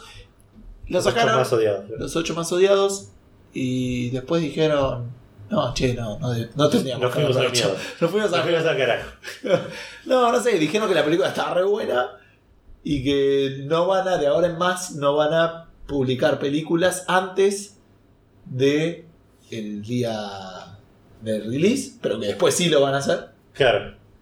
Eh, me imagino como la mayoría de los grupos de piratería que van por donaciones. No tengo Eh, eso. Dije, halagaron la película, dijeron, che, está re buena la película. Claro. Y otra cosa que dijeron de igual manera es, bueno, igual esto le dio un montón de publicidad. Sí, que seguro no que- necesita a Tarantino. Seguramente no van a perder plata por nuestro. Nah, una cosa muy extraña, digamos. Eh, Porque te querés hacer. Si vas a piratear, bancátela, loco. Ponete el parche. Y, La pata de palo, y claro, la loro. de palo, matá gente, violá mujeres. O sea, hacela bien, no vengas después a decirme que sos Robin Hood. Perdón, perdón, no quería violar tanta gente. claro, Pero vos viste cómo estaban vestidos. claro, una cosa así. O sea, nada, bancate que estás haciendo algo que el creador no mal, quiere que lo claro. haga, que está moralmente mal, que probablemente esté lucrando con eso. Sí, sí. ¿Me entendés? Y nada, eso. Eh, otra noticia también muy cortita. También siguiendo con piratería. También siguiendo con piratería controversial. El Just Cause 3 tiene un modo de, de un, este, ¿cómo se llama? Un DRM que se llama Danubo. De nuevo. Denuvo. Que aparentemente, no, por lo que estuve leyendo, no es tanto un DRM, sino una medida para que no se pueda modificar. No tengo idea. Eh, Anti-tamper, dice, ¿no? Es como medidas para que no poder modificar, me imagino, el ejecutable. Para que sí, para que no puedas toquetear cosas de configuración por ahí. de- Exacto. Entonces hay eh, 3DM, que es una, una comunidad que hace que piratea juegos, digamos, Sí. que, que craquea Un grupo, claro, un grupo que, que- Dijo que creen China. que va a ser posible, pero lo ven muy complicado Sí. y estiman que de acá a dos años se acaban los juegos pirateables, digamos. Cosa que es una afirmación bastante es- fuerte. Es raro, porque aparte la afirmación exacta fue de en dos años temo que no va a haber juegos gratis para jugar en el mundo. Está bien, pero se refiere a, a, a juegos pirateados, juegos que pueda piratear. Como que la tecnología realmente de antipiratería pareciera estar empezando realmente a ir más adelante de los piratas, sí. de los que craquean, pero tampoco están. Es, es una afirmación que Hay que ver, no sé cómo funciona esto, pero el DRM siempre fue fue algo de, de- que está medio en el límite entre meterle el dedo en el culo a los piratas y meterle el dedo en el culo a los que lo pagan, digamos, a los que pagan el juego. Sí, Eh, es algo que está extraño. CD Projekt siempre fue eh, un ávido defensor de los juegos sin DRM. no, obviamente hay un montón de juegos que no le eligen va, no tenerlo. Más mal no le va a CD Projekt con sus juegos. GOG vende juegos a lo loco. Witcher vendió a lo loco, por más que lo hayan pirateado. Digamos, el- el- la piratería me parece que es algo que va a estar siempre. Es como. no para mí no se va a poder erradicar. Y todos los intentos, que mientras más agresivos sean, peor van a ser para la gente que pagamos los Por juegos. eso, realmente desconozco cómo funciona de nuevo y cuán agresivo es con los usuarios. Mientras sea, o sea, la realidad es que Steam es un DRM y nos lo bancamos todos y nos la Sí, sí, obviamente. re contentos.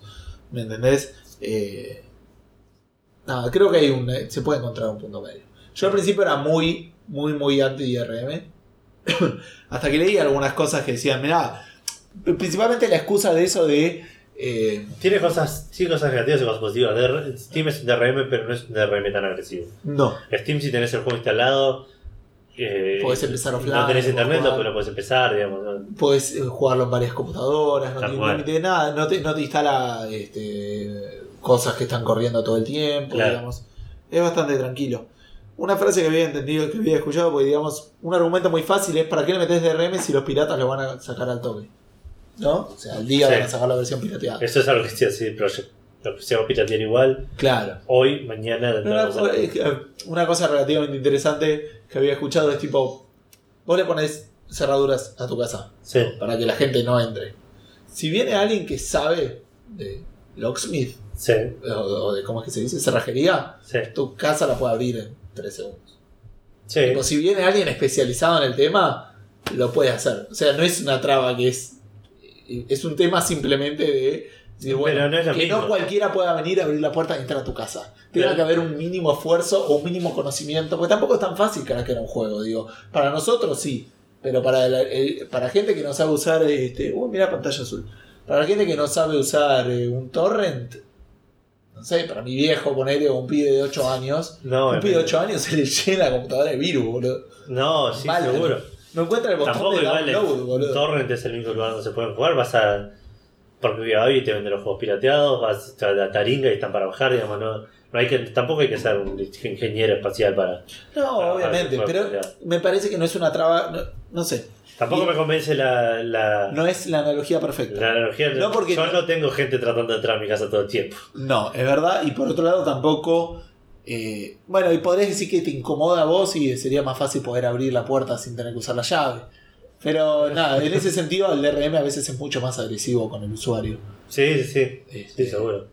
Pero bueno, nada, esa era la, la noticia. Volvemos a cosas. Este, ah, no, íbamos a ir a una también relacionada con no recibir plata, que tiene que ver con el Descent, un juego que yo tenía un amigo en la primaria que le gustaba mucho, no conocí mucha otra gente que lo jugara, Yo lo pero es un jugué juego bastante querido, que es un juego como de... De, de naves, de, de Star naves. Wars. Oh, no sé si de Star no, Wars. no de Star Wars. Pero de ese estilo, tipo los X-Wing, creo. No, no, me parece que es más tipo Doom en el sentido de...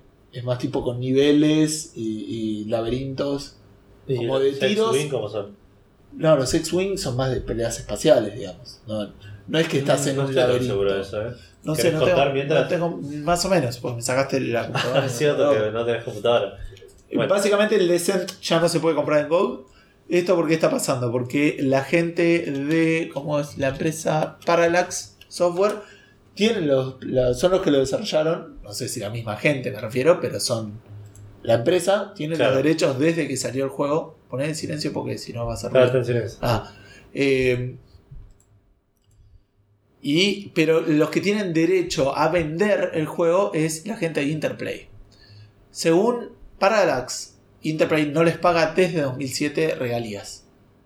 Ah, mira. ¿Entendés? Entonces dijeron, bueno, basta, estamos peleando con Interplay y se supone que no lo pueden vender más, no está más en GOG, no entendemos por qué está en Steam, porque no debiera de estar. Bueno, estamos viendo, eso es un Doom Sí, sí, tenés con una, razón. más, con una dimensión más arriba, digamos. Se ve, sí, sí, lo recordaba.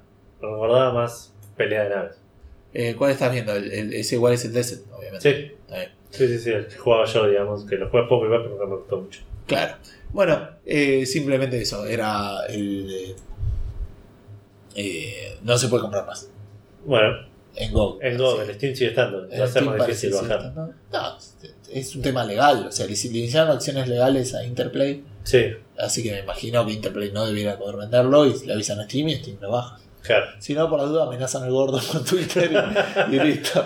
Señor Claro. Newell, te voy a matar y listo. Ya está. Y ya está, y sacan Te el juego. bajaron el juego súper rápido. Hablando de gordos. ¿Sí? Muy Sí. bien, chabón. Esta te la banco. El gordo George R. R. Martin, también conocido como el gordo que se iba a morir antes de terminar los libros que está escribiendo hace 27 años, eh, anunció ¿De qué libro estamos hablando? De. eh, The de- Song of Ice and Fire, La canción también de- conocido como Game of. Thrones. Game of Thrones es el primero, la gente le pusieron a la serie, le pusieron Game of Thrones, ahora Game of Thrones para siempre. Gordo, pensaste el nombre al pedo. Así que lo que, fue, lo que sale a decir es que el libro 6, que es el próximo que va a salir, supuestamente iba a salir antes que la que la sexta, sexta temporada. temporada de Game of Thrones. ¿Por qué? Perdón. ¿Por qué era el objetivo ese? Porque. Ya están al día, digamos. Ya están al día el libro y la serie. Y la gente que hizo la serie sabe que va a pasar en el libro y hay cosas que se van a mostrar en la serie. Claro, eso, eso es lo que dijo él. Ahora lo que. Lo que es por eso lo, lo- lo confirmó él, no se sabía todavía si, Ah, si iba a ser así. Eh, sal- le escribió una carta a los fanáticos, digamos, El 31 de diciembre o algo así. anunciando que no iba a llegar a terminar el libro antes de la próxima temporada de Game of Thrones. Que originalmente le habían, dijo, le habían dicho que para poder publicarlo y sacarlo bien antes de la próxima temporada, Tiene que salir tenía antes que del salir 30 de noviembre. antes- tenía que salir antes de, de Halloween. Ah, O de, 30. Thanks- o de Thanksgiving. 30 de octubre, perdón. Ah, no, que de Halloween. El chabón no llegó, le El chabón dijo, dijo sí, ¿no? De acá a Halloween. En ese, momento, en ese momento dijo que sí. Llegó el 30 de octubre y dijo, mirá, che, no llegó, ya fue. Le dijeron, no, pará, pará, probá. Ya, sabíamos que iba a pasar esto. Si llegás, si llegás antes de- del 31 de diciembre, por ahí también lo podemos hacer. A lo que igual dijo, ya estoy. Es- Esto lo dice en el post. Dijo, ah, bueno, ahora no solamente. Porque esto lo charló dos meses antes. No es que dijo, no llegué. O sea, lo dijo dos meses antes de octubre, que sería agosto. Claro. ponele. En agosto dijo, mirá, no, no llego. No dos llego. meses no llego. Dijeron, bueno, no te preocupes, tenés dos meses más. Ah, listo, boludo, llego. Ahora sí, llego tranqui. Y no llegó. Yo esto me lo estoy imaginando como cuando tenías un examen en el colegio. dos situaciones se me ocurren. Cuando tenías el examen en el colegio y decías, faltan como tres días para el examen. Re puedo estudiar. Y llegaba el domingo a la noche, poner el lunes el examen y decías, oh, la concha, ahora no estudié nada. No, no decías, no estoy- aparte decías, no estoy estudiando, porque estaba jugando, me lo decía. Por- y otra situación en la que me hace acordar, esa situación en la que decías, Perdón, no te preocupes, hay recuperatorio el jueves. Ah, para el juego, no, no, no, pero a mí me parece que el chabón dijo, pasaron el examen, no sé. no, tipo, no voy a llegar, no voy a estudiar, ya fue. Y de repente te dijeron que el examen no era el lunes, era Claro. el jueves y tenía más días y ahora es- era una responsabilidad que te había sacado que está de nuevo. Para mí el gordo lo vivió una cosa así. Cuestión que dijo que no iba a llegar, llegó el 31 de diciembre y no lo terminó. Dijo que no iba a llegar antes de la serie. Que en ese sentido, igual, para mí, aplica la misma política que aplicamos con los juegos. O sea, cualquier retraso es una buena noticia. No, no estoy de acuerdo en eso. No estoy de acuerdo cuando tenés, cuando tenés una serie que te está pisando los talones. Pero igual, el libro tiene que salir bien, el tipo tiene que preocuparse por su Obvio, para mí no está mal que el chabón no haya llegado. Para mí está mal que el- el- la serie no pare. Que los multimillonarios de HBO digan, no, está bien, vamos a pensar en esta gente que no nos da un mango porque compra libros Compra que no nos libros, llegan a claro, que, que seguro piratea la serie. No entiendo tipo el razonamiento detrás de todas las partes involucradas. Pero te molesta. Pero me molesta la situación, ¿no? Tipo, me parece que si te comprometes. El chabón dice: eh, La escritura no fue tan rápido como me hubiese gustado.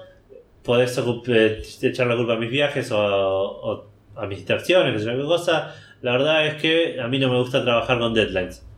El día que firmaste un contrato con HBO, se te, se te puso una, una deadline, chabón. Digamos, no, no, no funciona el mundo como vos querés. Claro. A- Pero bueno. O como estoy Sí, demostrando. dijo, tuve más malos días que buenos. digamos. Por eso, para mí es. No quiero decir una falta de respeto porque es un libro, es una pelotudez.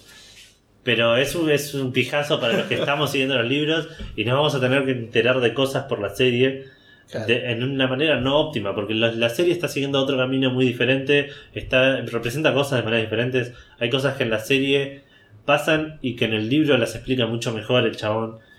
O cosas que ni pasan. o cosas que ni pasan, no, obviamente, por eso es, es, es una situación de mierda para los que leemos los libros. Al que ve la serie le va a chupar un huevo, Claro. que es a los que les interesa HBO, como decíamos recién. Eh, así que nada, estoy muy enojado, pero aparentemente soy uno de los pocos, porque el gordo supuestamente Al otro recibió. día dijo, qué buena la recepción de la Claro, noticia". gracias por el apoyo de todos y no sé quién le mandó apoyo para mí. Los amigos, tipo, armaron un montón de usuarios de Twitter. Eh, Por otro lado, si el chabón no puede terminar el libro 6, en- el- hace el 4, el 5, el 5 salió en el 2011. El libro 6 va a salir en el 2016 con suerte. Ok, cinco años. El gordo se va a morir en 2018, 2019 tipo top. Así. Obvio que no va a salir el libro 7 y no vamos a saber qué va a pasar, excepto la versión berreta que nos va a vender HBO. HBO. Que va a terminar con, no sé, los dos personajes principales que están re lejos Sí, casándose y a los Witcher. No, estoy súper enojado. Me doy cuenta. Eh, sigo sin mi compu sigue iniciando. Eh, ah, nada, ya me acordé. La idea era. Bueno, la comunidad le respondió aparentemente bien al gordo. Sí. Seguimos con el tema de la comunidad y uno de los eh, nuevas maneras que encontró la industria de juegos en los cuales la comunidad podía afectar positivamente, Sí. se supone, al desarrollo de videojuegos es con el famoso Kickstarter. Sí. Así que vamos a tener dos noticias de Kickstarter y una que nos va a servir para pasar el Kickstarter al Oculus. Ok, tenemos eh, una sola de Kickstarter igual.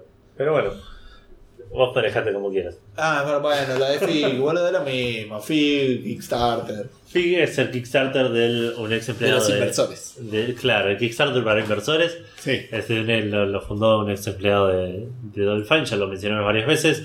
El mes pasado arrancó con una campaña para eh, financiar el Psychonauts 2. Un juego que se emocionó un montón de gente cuando se anunció porque el primero es increíble y deberías jugarlo inmediatamente. Bueno, dejo de grabar, así todo el Yo me encargo, vos andás a jugar el Psychonauts. Eh, el objetivo era de 3 millones eh, 300 mil dólares. Que era, perdón, lo que, lo que había recibido por la primera campaña de eh, Double Fine. Double Fine Adventure. de Double Fine Adventure de lo que terminó siendo Broken Age. Sí, pidieron 3.300.000 dólares y empezó bien la campaña, empezó muy rápido, llegaron al millón casi al toque, digamos. Obviamente igual tiene sentido, la gente que le interesa lo va a comprar lo más pronto posible. Pero pasaron los tiempos, pasaron los días y se fue como estancando un toque.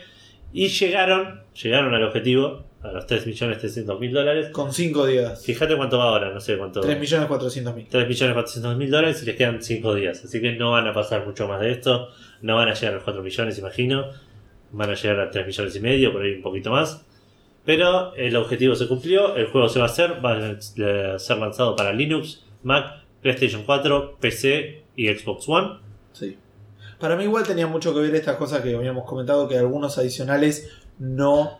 eh, No cuentan para, no para cuentan para el total, a diferencia de... Claro, eh, Kickstarter, que te cuenta todo también. La plata que vos pusiste para el shipping Te lo cuenta para el total de lo que está, está bien. Sí, puede ser.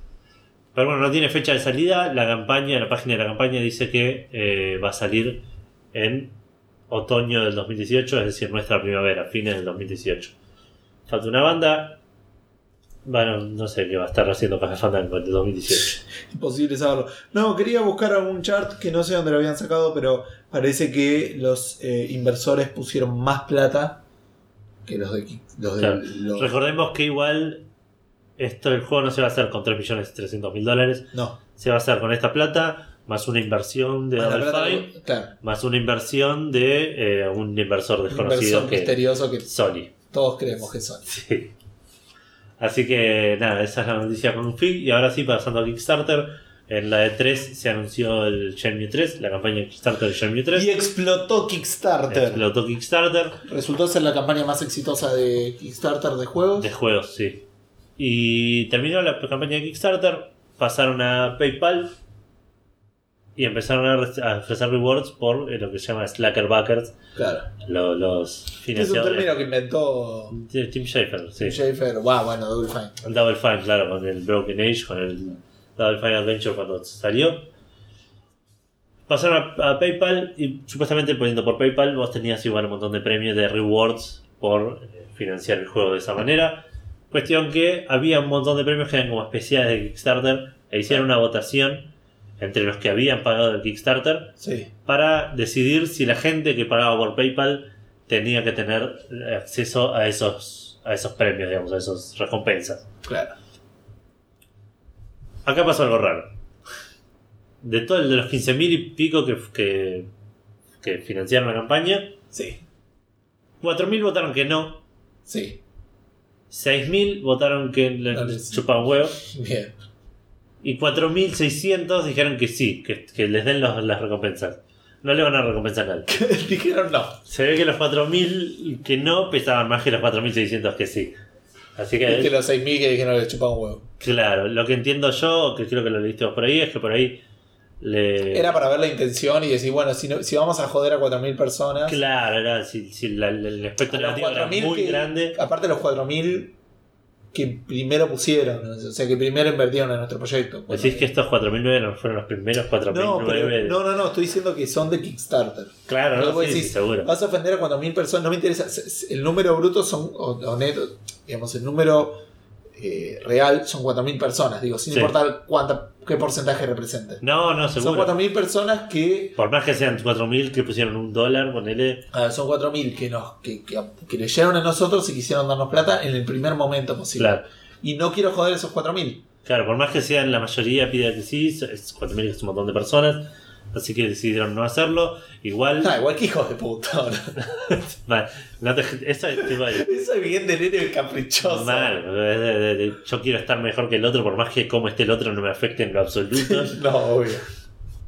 Así que nada, ahora hay, hay un par de recompensas igual por hacerlo por, por PayPal, pero te avisa que hay un par que no van a estar, que me parece que estaban listadas o los habrán sacado, la verdad, no, no me fijé. O ahí. Pero igual la, la, la, la financiación por PayPal sigue estando habilitada y Claro. alguna que otra recompensa, por lo menos el juego o ese tipo de cosas van a estar. No nos olvidemos que sacó cuánto, 5 millones. No tengo idea. Cuatro no, millones, no, pero- no. Eh, Ah. Me acuerdo que el tipo tenía una idea de decir, bueno, necesito 10 millones para hacer tal cosa, entonces por eso siguió llorando para. Este, llorando en el buen sentido de la palabra, ¿no? Pero. Sí, cuestión que igual la, la- el juego va a estar muy financiado por Sony, más allá de, de Kickstarter y todo lo que quiera, Sony está ahí atrás agarrándolo del brazo así, poniendo, Sí. el brazo arriba del hombro. No dice cuánto hizo. Porque estás, anda a campaña. Ah, campaña de ir. Baja un poco. Ah, no. Tampoco, no sé. Bueno, no importa. Uy, loco, sí, acá 6 millones y medio. 6 millones y 300 medio. Y el tipo tenía una idea como de 10 millones, así que. No estuvo tal la meta era 2 millones. Claro. Bueno. Última noticia de Kickstarter y también relacionada con Oculus. La gente, acá estamos hablando de gente que no va a recibir recompensas especiales. Sí, Y ahora vamos a hablar de una recompensa especial que es tan especial que ni siquiera estaba en la campaña. no, es verdad. Toda la gente que puso plata para Oculus y eh, puso suficiente plata como para recibir un developer kit o para El primer recibir developer kit, el claro. primer developer kit o la primera versión de Oculus va a recibir la edición final de Oculus Sí. gratis en cualquier lugar del mundo donde se venda oficialmente el Oculus. Sí, son 20 países, no me fijé qué países, creo que Argentina no está. Presumo que no. Eh, pero me parece una gran noticia. Sí, Es no, no opaca todo el, el trago amargo de la venta de a, a Facebook y que no te llegó nada. Que no tenía nada que ver, ¿eh? estoy hablando de un trago amargo que te quedó como raro. No sé, a mí no me parece que fue un trago. Para, para mí fue un trago amargo por prejuicio nomás, porque es Facebook y en Facebook es No, no, no, no estoy hablando de la empresa en sí. Estoy hablando de yo puse plata para que crezca esta empresa para, porque aposté en esta idea Sí, y después esa idea fue una idea millonaria, billonaria. claro. No Pero ahí está la diferencia entre Kickstarter y Fig. No, obvio, obvio. Yo creo que si Fig pones una plata en Fig y la compra Facebook, Entiendo que. entiendo que te va a volver algo de plata. Sí, obvio, obvio. Sí. Pero bueno, tenés que ponerme como mínimo 500 dólares. Pero bueno, no importa. Me parece que es un buen. este Como como una- un buen gesto. Que no es fácil y que no es barato. Porque, ¿qué pasa? Esta noticia viene atada a una noticia muy importante. Ayer, 6 de enero de 2016, Sí. se abrió por primera vez la precompra oficial del Oculus Sí. ya masivo. Para, perdón, quiero volver un toque a esto porque la- el, Ah, el Oculus que le van a dar se llama Kickstarter Edition. ah, va a tener como una. Y eh, viene igual con lo, lo mismo que todos los pre-orders que supongo que vas a comentar ahora. Claro, pero no sé si vendrá con alguna gilada más o. Viene con un par de juegos. El Lucky's Tale y Eve Valkyrie. No sé. Claro, el Live es el que te dan ahora si lo precompras. Claro. Es Bien. los dos juegos. ¿De qué estamos hablando? De la primera precompra de un casco de realidad virtual de venta masiva. Sí. El primero. Los otros que estamos esperando son el PlayStation VR, el de HTC, y eh, No hay ninguno más. ¿Para Está? Samsung Gear dando vuelta ahí. Samsung Gear, que es verdad que ese sí es, es de realidad virtual y estuvo vendido antes. está, sí. Así que les mentí un toque hace 5 segundos. Sí. 600 dólares sale, esa es la importante noticia. Lo que golpeó a Internet hace un par de años, eh, uno de los, el presidente o uno de la gente que estaba trabajando en eso dijo: Estamos apuntando a que esté eh, alrededor de 350 o 400 dólares. 600 dólares, se fue a la mierda el precio. Sí, Se- eh, algunas afirmaciones que eran, es decir, no se van a agotar la precompra. Dijo el tipo: Tenemos fe en nuestro producto. Porque no lo va a comprar nadie porque es carísimo. No, no, de hecho, eh, primero era para marzo y ahora si lo precompras sale para abril porque ya se precompraron todas las Ah, que iban a estar disponibles en marzo. Es una apuesta importante. Algunas observaciones al respecto de la precompra era esto que les decía, que eh, el tipo dijo, a diferencia de este de lo que son suelen ser las precompras en el mundo de los juegos, la idea es este ay, no me sale porque estoy buscando la noticia al mismo tiempo. Eh, ah, eso. Vos decís que lo vas a comprar, la plata te la, van a, la vas a pagar cuando te lo shipeen. Ok. Eh, y no hay que poner un monto antes, digamos, eh, confiamos en el producto y es simplemente una, una expresión de voluntad. Claro. Eso es. Es así, no hay eh, toda esa girada de, este, ¿cómo se llama? El, todo eso que hicieron, como por ejemplo con el, no me sale el nombre, el Deus Ex, toda esa girada de la precompra, de desbloquear cosas, no, Ah, bueno, pero eso fue O sea, una vez. No, pero no importa, o prior de, bueno, lo único que está es el Eve, pero y, el, digamos, y el Lucky State. y el Lucky Tale, pero digo, son esos dos juegos y listo, digamos. O sea, es el beneficio, no va a haber cambios, es eso. Como que quieren hacer una precompra relativamente este, Sí, simple. simple. Eh, bien. El 600 dólares es el precio en Estados Unidos. Sí. En, eh, en Inglaterra sale 500 libras. Y en Europa 700 euros. Tranqui. Lo que dijo el tipo es, no tiene, esto por Twitter, eh, ¿cómo se llama? No es el precio internacional, no está artificialmente aumentado el precio, es un tema de impuestos. Los impuestos en Estados Unidos a la venta son distintos en Estados Unidos que en Europa. Y por eso el precio es distinto. Sí, sí, hay otras leyes, digamos.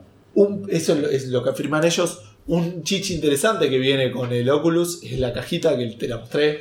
Si quieren, búsquenla. Es una boludez, pero es muy linda la cajita. Por cierto, el Oculus viene con un. Es como un estuchito con, con manija, como un pequeño portafolio. Claro, un portafolio muy lindo. Viene con un controlador de Xbox One y con un eh, enchufe para controlar el Xbox One este, de manera wireless. Sí. Incluido, y me parece que no sé si está tan bueno, porque si vos ya tenés, es como decís, cobrar aumenta un barato. poquito, claro, aumenta un poquito el precio medio al pedo. Podría venir un bundle sin con eso. Claro. Y este 50 dólares más barato. Claro. Ponele, me Poner- dice- sí, poco más, no sé cuánto sale. Ah, un Xbox One Control debe estar 50 dólares. Pero con, ah, con el dangle incluido. Habría que ver. Este, ahora, ¿qué pasa con esto del precio? Obviamente que todo el mundo saltó con esto. Eh, lo primero que dijeron es, mira, nosotros cuando hablábamos de ese precio todavía no nos había comprado Facebook. Estábamos hablando de un aparato que tuviera una sola pantalla eh, y creíamos que estábamos más o menos cerca. Con la plata de Facebook realmente pudimos explorar otras opciones que queríamos, como el tema de que yo una pantalla específica por ojo, que tuviera mejor refresh rate y nos voló la cabeza, llegamos a un producto que dijimos, yo no puedo creer que íbamos a vender esta mierda. Digo, tenemos que vender esto que es la aposta. Eh, ese es el mensaje que quieren pasar. Y otra cosa que me pareció bastante interesante a nivel económico, digo, es la idea de que el tipo dice, sí, es verdad. Si hubiéramos vendido 400, hubiéramos vendido más Oculus. Pero me parece que la barrera de entrada no está en los 600 dólares del Oculus, sino en la PC de 1500 dólares que necesitas para correrlo. Y eso te está diciendo el tipo que te vende el Oculus. Te dice, yo creo que ahí va a estar el problema. Hasta que no podamos que alguien vaya y se compre una notebook de 400 dólares y pueda correr el Oculus, Sí. esa barrera va a seguir estando. Y esa barrera no, es- o sea, como que él cree que la barrera de entrada está ahí y no en el precio del Oculus. Y yo creo que tiene razón. Es posible. Yo cuando, cuando anunciaron el precio del, del Oculus, te tuiteé diciendo punto para el PlayStation VR. Habrá que ver, ¿no? no todavía no sabemos nada. No sabemos. Pero yo estimo, como decías vos, un precio cerca de los 400 dólares. Claro. Y en un momento pensé, por otro lado, para PlayStation VR necesitas una PlayStation 4, que son otros 300 dólares. Pero para, para el Oculus necesitas una PC, 2000 dólares. que son, claro. Poner en total. Es una animalada, eh, pero le tengo fe en el sentido, me parece que eh, al final, yo personalmente, eh, le tengo fe en que va a ser bueno. No sé si va a ser global. Para Claro. mí va a estar suficientemente bueno como para que la gente quiera tenerlo. Yo creo que la experiencia está suficientemente pulida. Yo creo que sí, aparte de lo que el que mostraron. pega primero pega dos veces. Sí, sí, sí, lo que mostraron es, es, es bueno, la gente se queda satisfecha. Yo pro- lo que es algo que me resultó muy extraño es lo que vi en eventos y lugares así donde venden el Oculus. Me pareció súper ble. Dije, esto la verdad no me mueve nada. Donde más me compró en el, el Oculus es en la casa de un amigo que me mostró juegos en serio. Claro, Juegos en juegos. serio. Claro, que tipo me mostró el, el Elite Dangerous, que si bien no es un juego para mí por un tema de, de- de- de minuciosidad que tiene para el tema de los recursos y cómo se, cómo se juega, Sí. eh, no es un juego que lo vaya a disfrutar, pero en el momento dije, wow, estoy en Claro. una nave espacial en el espacio, chabón. Y además tenías el joystick y todo. Y que tenía el joystick que es otra cosa diferente también, ¿no? Pero y después me mostró el Track Simulator, que es una boludez, que vos decís, es el juego, de- es el juego del que te reís cuando lo ves en oferta en Steam. Claro. Y lo probé y dije, yo quiero estar una tarde jugando a esto, manejando un camión por la calle con el Oculus puesto. chabón. Claro. Eh, sí, sí, sí, sí. Para mí eso es lo que te digo. Va a estar bueno. No va a despegar increíblemente. Pero me parece que la traba está, como eh, bien dijeron ellos, en la PC que necesitas y no tanto en el precio del Oculus. Que bajar el precio del Oculus hubiera sido mucho más detrimental que esperar a que bajen los precios de las PCs. Y que ahí, obviamente, también va a bajar el precio del Oculus. Pero tenía que pegar ahora. Tenía que pegar antes que PlayStation No, VR, seguro, seguro. Antes que. eh, Más con este precio.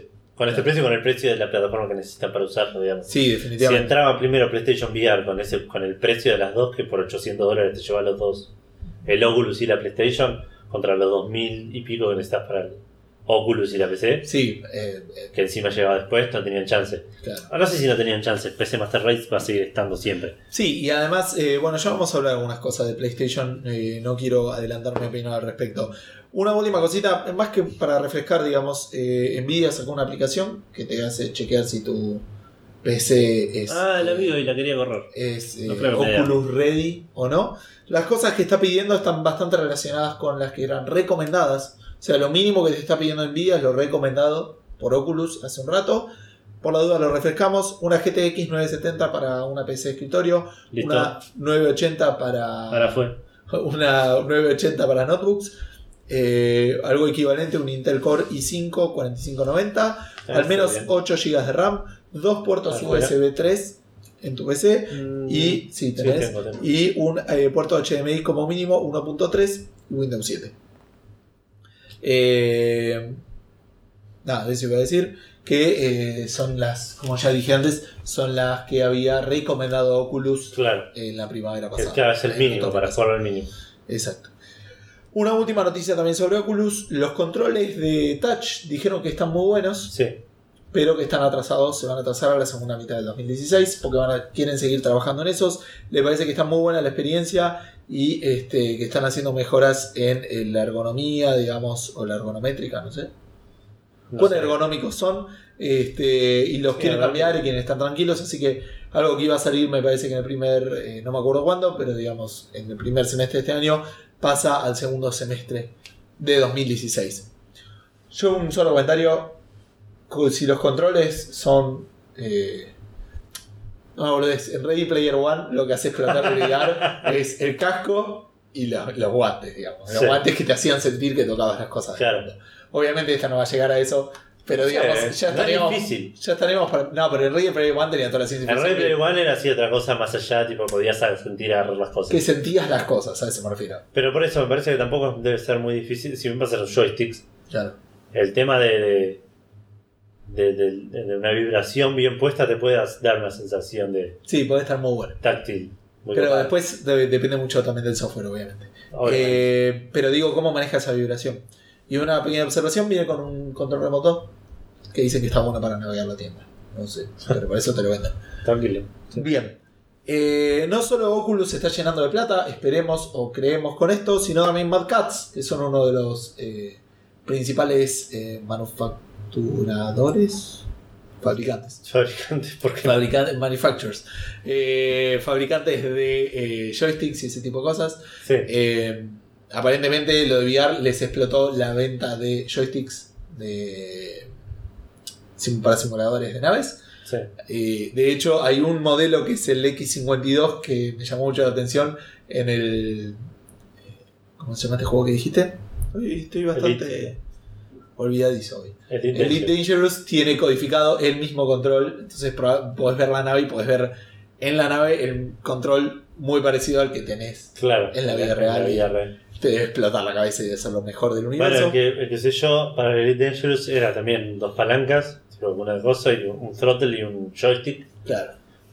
Y mirabas en el coso y el throttle lo tenías cuando tenías el throttle. El joystick era un poco más diferente, pero era medio loco. Claro. Eh, nada, debe ser Lo genial. que y- más me, me incomodó de, de los dos juegos que probé VR es mirar para abajo y no que no haya nada. Tipo, no tener el cuerpo. Claro, eso debe ser extraño. Este, especialmente para películas porno en 3D. Eh, por fuera de eso, wow. Este, por fuera de eso, eh, esto es- se suele conocer como externalidades de mercado. Es interesante ver que tu empresa de repente vende más porque hay otro que está haciendo algo. Claro. Debe ser la mejor Sí, sensación del mundo. sí, sí, sí. Es como decir, hay otro que está haciendo algo y Café Fandango de repente lo escuchan miles de personas. Tal Wow, cual. ¡Qué bueno! Mirá qué, qué copado eso. Eh, PlayStation no se está quedando atrás y hizo un anuncio en la CES de que hay en más de 100 títulos en desarrollo eh, y hay más de 200 desarrolladores trabajando eh, o que se unieron al plan de desarrollo VR de PlayStation en la CES. Estamos hablando más de 100 títulos en desarrollo. Me parece que es una idea interesante que tiene que hacer mucho hincapié en esto por el desastre del Move. Y por eso, esto era lo que yo iba a decir antes y dije, bueno, me lo voy a guardar para cuando hablemos de PlayStation. El Move fue un desastre, man. Y faltó software que usara Move. Sí, Pero yo no sé si. De hecho, lo estaba hablando con un compañero de, de trabajo que dijo: Yo sé que el de PlayStation no me lo voy a comprar porque el Move me lo metí en el orto soberanamente. Y digo: Es, No tiene nada que ver, pero no, tiene no, que ver. es una razón para ser precavido. Exacto. No sé si es determinante decir, no lo compro porque pasó esto. No, obvio que no. Viene mal Sony. Viene del Move, que sí que se convirtió en un tildo de colores. Viene de la Vita, que la abandonaron al toque y le dieron re poco soporte. Y hoy en día es, para mí es una re consola que está re desperdiciada. Sí. Si bien tiene un montón de juegos que quiero jugar y que están buenísimos, podría haber sido la consola líder del mercado portátil si le hubiesen puesto pilas. Necesita. Ahí Con, no- la, con, el, con la el procesamiento que tiene, hubiese sido. No, hubiese tenido un mercado separado del de Nintendo, digo. Para mí, hubiera, para mí apostaron Hubiera mal. sido como Play 4 y Wii U, ponele. Para mí que son cosas apostaron, apostaron mal en las features. En vez, le hubiera puesto un segundo gatillo y le hubiera sacado la No, pantalla obviamente, pero aparte, pero más allá de eso, una vez que se mandaron esa cagada, si le das soporte, si le das eh, incentivo a los desarrolladores para hacer buenos juegos para la Vita, la Vita vendía. No Más allá de que tenga atrás tipo el touch atrás o... Yo no creo que Sony diga, "Mm, podríamos invertir plata en esto y sacar más plata, pero seguramente no. no, no me o sea, yo creo que realmente si ellos no apostaron a la Vita es porque realmente la Vita no iba a dar plata o que ellos realmente creían que no iba a dar plata. Bueno, eh, ahí es otra cosa. Ellos creían que no iba a dar plata. Y vos te pensás que sabes más del mercado de Sony que Sony. Eh, Ellos hicieron el move, chabón. No está diciendo que sé más del mercado de Sony que Sony. Pero me parece que podrían haber apostado y hubiesen tenido una re buena consola que hubiese hecho mucho más plata de la que hizo. Si tenía buenos juegos. Si hubiesen. No te estoy pidiendo tipo 8 triple A por año. Claro. Pero que no haya habido un God of War, que no haya habido un Infamous, que no haya habido eh, tipo nada grande en la vida. La vida tuvo. Uncharted, Uncharted, Gravity Rush, Tearaway, Eh, ponele que ahora está en Killzone. Play 4. el Killzone. El Killzone ese que. Sí, ponele. Esto estuvo bien. Y nada más, son, tengo cuatro juegos. Por ahí que ponele que si pensamos se nos ocurren Eh, Persona, Golden. tres más. Bueno, Persona Golden, ahí está. ¿Qué más? Seguí, seguí porque me, tengo todavía un par de manos. Eh, el Uncharted ya lo dijiste, ¿no? Cinco juegos importantes. En, también que igual lo pensamos 30 segundos. Sí. Cinco juegos importantes. En cuatro años de vida. Es un, es, es juego, claro, es un juego por año y uno más que le pegaste en el lunch, ponele. Ah, no, por eso. Pero para mí si le daban una, una bola era mucho más importante. Yendo a lo siguiente, VR va a depender de lo mismo. Va a depender de la bola que le den, de qué tan rápido se rindan cuando vean que no está funcionando. No, por eso me parece que están, estaban así como bardeándola diciendo. eh, hay 100 juegos ya en desarrollo. eh, tenemos a 200 developers en el, en el grupo de developers. Claro. Qué sé yo. Hay que ver. Pero me parece que en ese, sentido, aprovechar el en ese sentido apostar al Oculus te da mucha más seguridad. PlayStation Eye. Ojo, la cámara, no sé Sí. cómo se llama. Sí. ¿La necesitas o viene.? No, creo que la necesitas. Ah, mira. Ahí hay un precio extra. Bueno, Por suerte yo ya lo tengo. Sí. Eh, no, pero por fuera de eso digo, eh, me parece que en ese sentido tiene mucho más razón, eh, tiene mucho más sentido, no quería ser redundante, apostarle a Oculus que apostarle a, a PlayStation. En PC va a haber software para Oculus. Y va a haber un No, seguro. Sí, sí, En seguro. PlayStation con el, con el jardín cerrado que es, digamos, es como... Y obviamente, aparte de PC, de vuelta, no es una consola, es un, es un mercado que evoluciona mucho más gradualmente. Y vos tenés un Oculus hoy y es probable que dentro de 5 o 6 años lo puedas seguir usando en la PC Sí. que te compraste ese día, digamos, con él. PlayStation 4, quién sabe si dentro de 3 años, 4 años sale una PlayStation 5, sí vas a poder seguir usando el Oculus, el PlayStation VR ahí. No, de- son un montón de cosas a considerar. Pero bueno, el tema del precio es el inmediato que está por ahora eh, jugando, no sé si favoreciendo a Sony, pero jugando en contra de Oculus en este momento. sí. Eh, yo iba a pasar a la otra noticia que no es la del CES. Ok, listo. diciendo lo siguiente. Eh, Sony con este anuncio, otra de las cosas que dijo es que le parece que realmente, eh, eh, obviamente como a todos, que el VR va a despegar y que pronto, muy pronto, cuando la gente lo vea y lo toque y lo use, no va a tardar nada en, en de- salir de juegos y llegar a otros medios. A películas, a series, a cualquier otra cosa, digamos. No me estás convenciendo. Con, con, el- con la relación que quieres hacer. Todavía no está. no- Eh, digamos como que va, eh, pero no, porque realmente hicieron mucho hincapié en esto, en que esto va a despegarse de los juegos súper rápido. Oh, bueno, Palmer fue uno de los primeros que dijo Oculus. Eh, No, que- Palmer no, ¿cómo se llama el chabón que está ahora? Eh, Carmack está, no el otro. No me acuerdo. No sé quién estás hablando. Oh, ¿Cómo se llama? El de- Mike, Mark Cerny. Mark Cerny eh, dijo que, que Oculus no lo ve solo para juegos. No, obviamente. Bueno, por eso lo compró Facebook. digamos. Bien. Eh, hablando de cosas de los juegos que se quieren meter en otros medios. Sí. De la vida real, que no Sí. tienen que ver necesariamente con los juegos. Habla vos, pues yo no sé qué es esto. No, Activision compró este una Major League una liga de juegos. Sí, Major League Gaming es un una organización de profesional de esports, Sí. eh, de, de deportes electrónicos. Y la idea de, Act- de Activision es hacer como una especie de ESPN para esports. Exacto. Es dedicado exclusivamente para juegos. Eh, habló el CEO de, de Activision, Bobby Kotick, y dijo que Major League eh, Games es una, un equipo muy experimentado y muy fuerte dentro de lo que es la comunidad de esports, y que juntos van a tratar de crear maneras mejores de celebrar a los jugadores y involucrarlos más en el gaming profesional. Bueno, buenísimo. Así que nada, veremos qué pasa con esto. Probablemente es algo que no- si nos llega, nos llegue mucho más tarde. No veo el mercado de cable- cablevisión acá interesado en poner un, un ESPN de juegos. Así que veremos qué pasa con eso. Pero Chabón. Nada. no es algo que miraría yo tampoco. La, la verdad, que yo vimos una, una partida de, de, de- de League of Legends o Dota, no me acuerdo. League of Legends creo en, en la Argentina Game Show. League of Legends. Y era interesante, pero Yo, eh, si, tu- si estuviera el canal, tipo, sería un canal para poner a ver qué está Claro. pasando. Eso está bueno, me parece, me parece que fue una relación diferente. Acá, acá te venden cablevisión con el paquete, tipo, tenés todos estos canales. Allá me parece que podés comprar tipo, el paquete de deportes, el paquete de cosas. Puede Eso ser. estaría bueno que te lo vendan. Acá lo hacen con el HD. Sí, pero después el, el básico tenés todo, digamos. Ah, sí, sí. Yo quiero, yo a mí me gustaría tener cable solo para ver Sports. La aposta es Netflix, boludo. Basta de boludear con esto de ver lo que me estás mostrando. Yo quiero ver lo que yo quiero ver. Eh, Pero es fútbol, chavo. Y ponés vos lo que querés ver. Pero quiero ver Yo- un partido que está jugando en este momento, Y ¿no? bueno, que Netflix lo haga, boludo. Ah, decir que no se puede streamear un. un- Sí, con un delay que el de la radio te canta los goles cuando terminó cuando tu partido está empezando. Ah, chabón, eso no importa a nadie. Pero bueno, vamos a dejar de hablar de fútbol y vamos a hablar de Netflix. Sí. Que no sé si lo hiciste a propósito, pero Eh, sí, quedó a propósito, pero igual eh, para mí la aposta es el streaming, en serio.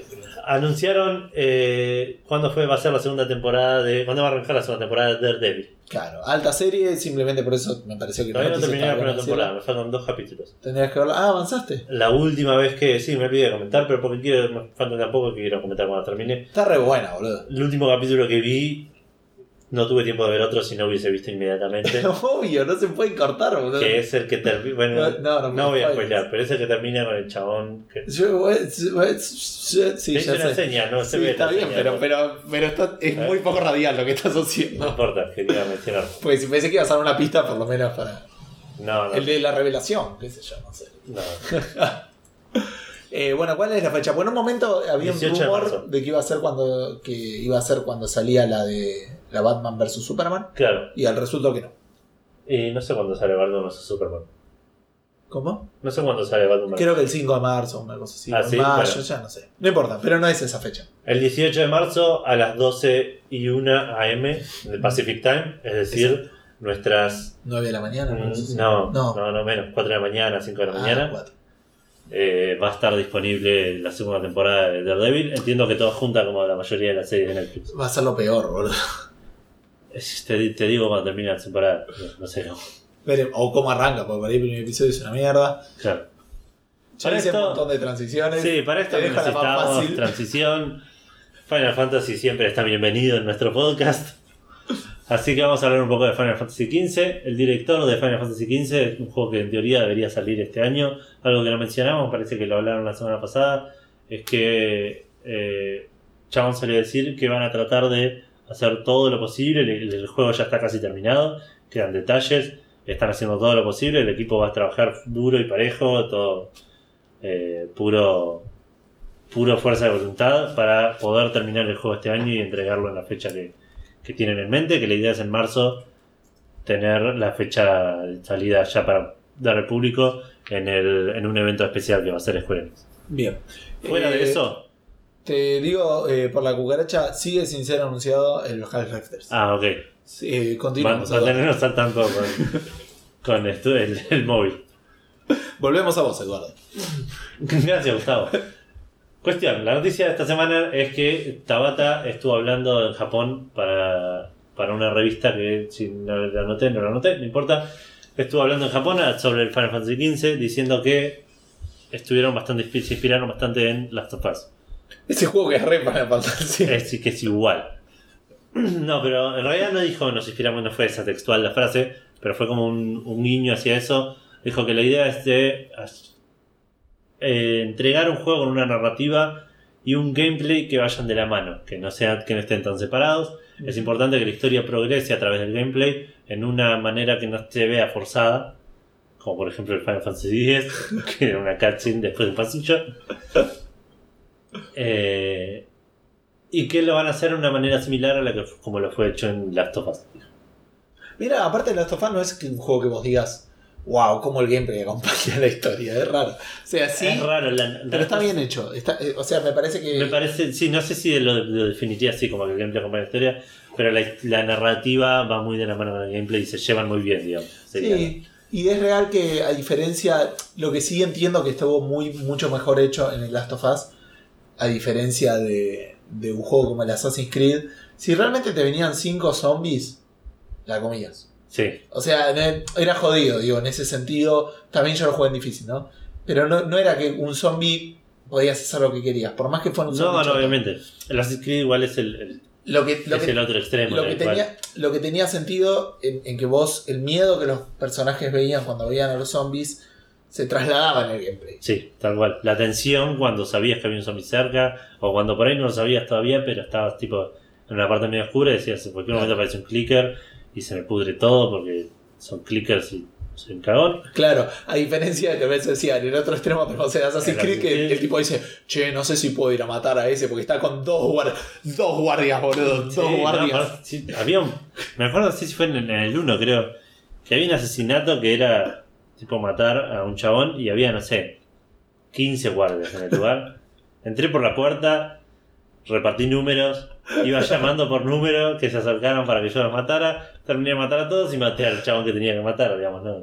Sí, por eso, o sea, pero, eh, pero eso en gameplay estaba bien. A lo que me refiero es, el problema era cuando las cutscenes, el personaje no se comportaba de esa manera y decía, mmm, Claro. no sé, ¿cómo puedo hacer para entrar? Entras y matás a todo, boludo, ¿cómo hice Como todo el juego, hace, claro, 30 horas. No hace falta que vas a buscar una máquina de volar. O sea, entramos y matamos a todos, te juro. ¿eh?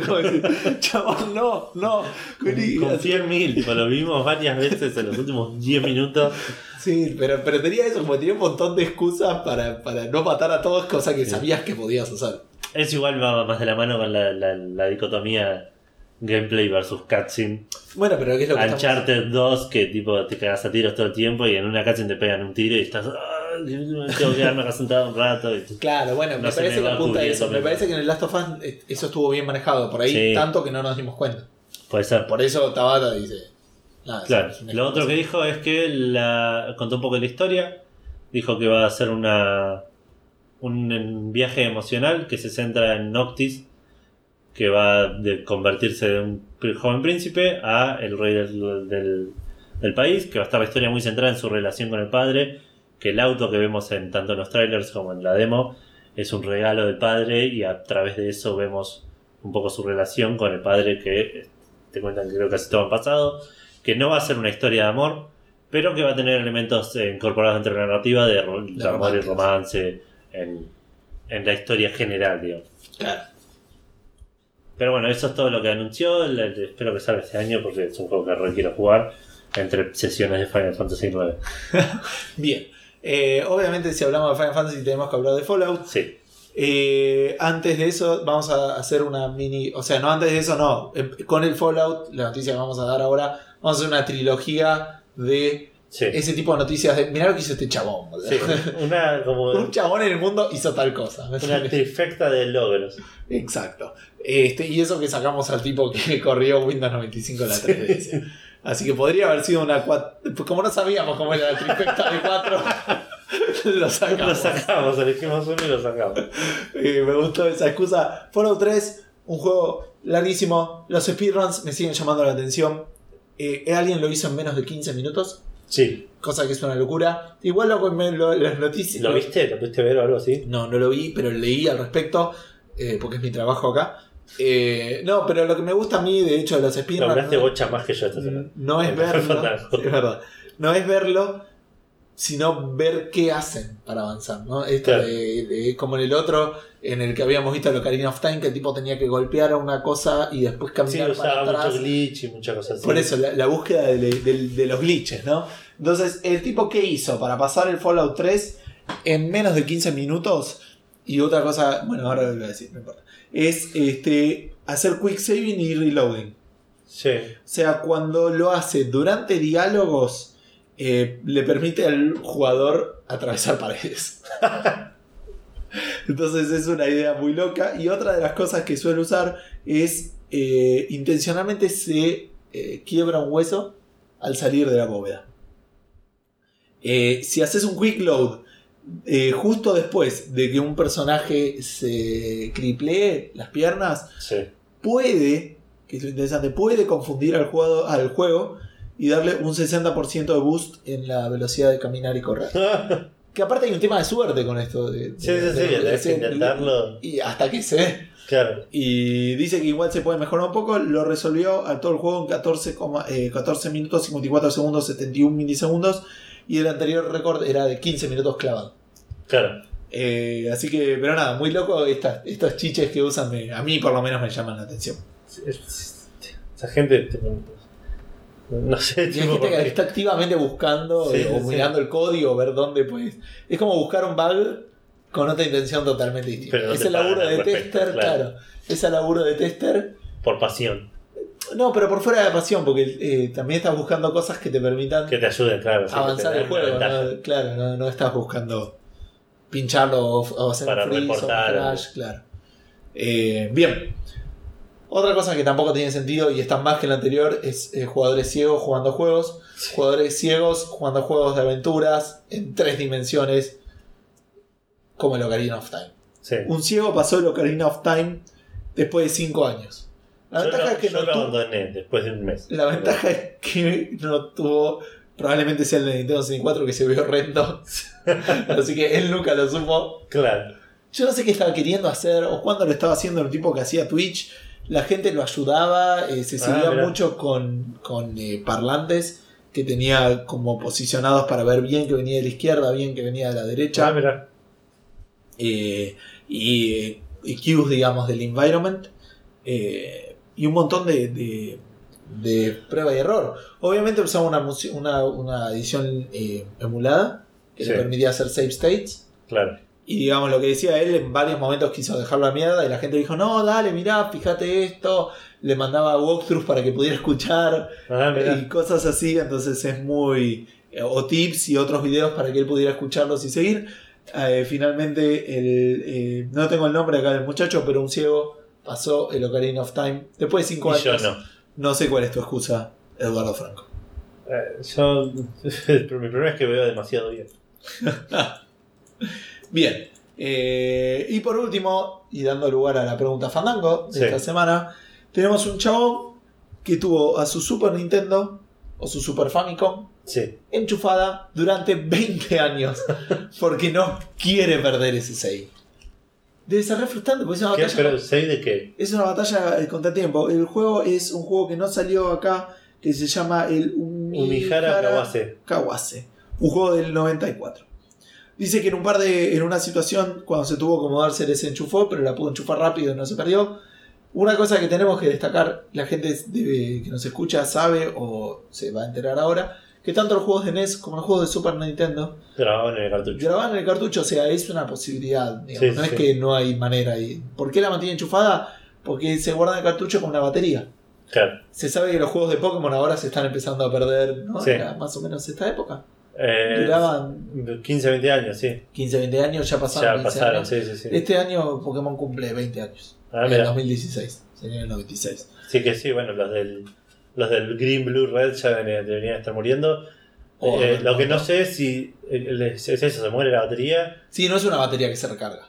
No, no, no, se muere la batería, el juego ya nada, podés jugar.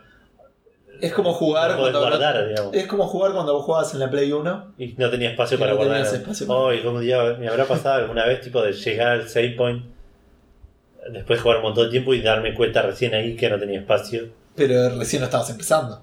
No sé, yo te por ahí le pegabas una sesión de 6-7 horas antes del primer save. Mira qué loco. Mira qué raro. No, no, no me lo hubiera imaginado así. Eh, dice que él estima, esto salió igual a mediados de año el tweet, pero como que recién ahora a la media lo, eh, los medios nosotros lo tomamos. Eh, estima que estuvo más de 180.000 horas con el aparato enchufado. Así que, y sigue andando, ¿no? Sí, sí, sí. Yo enchufo la Vita 180.000 horas y nada, Y la batería se derritió, explotó, tantas cosas malas le pueden haber pasado. Y esto me llevó a, a mí particularmente a una pregunta que también lo decía el artículo, entonces también se lo robé ahí, no voy a mentir, de cuál es el save más viejo que tenés.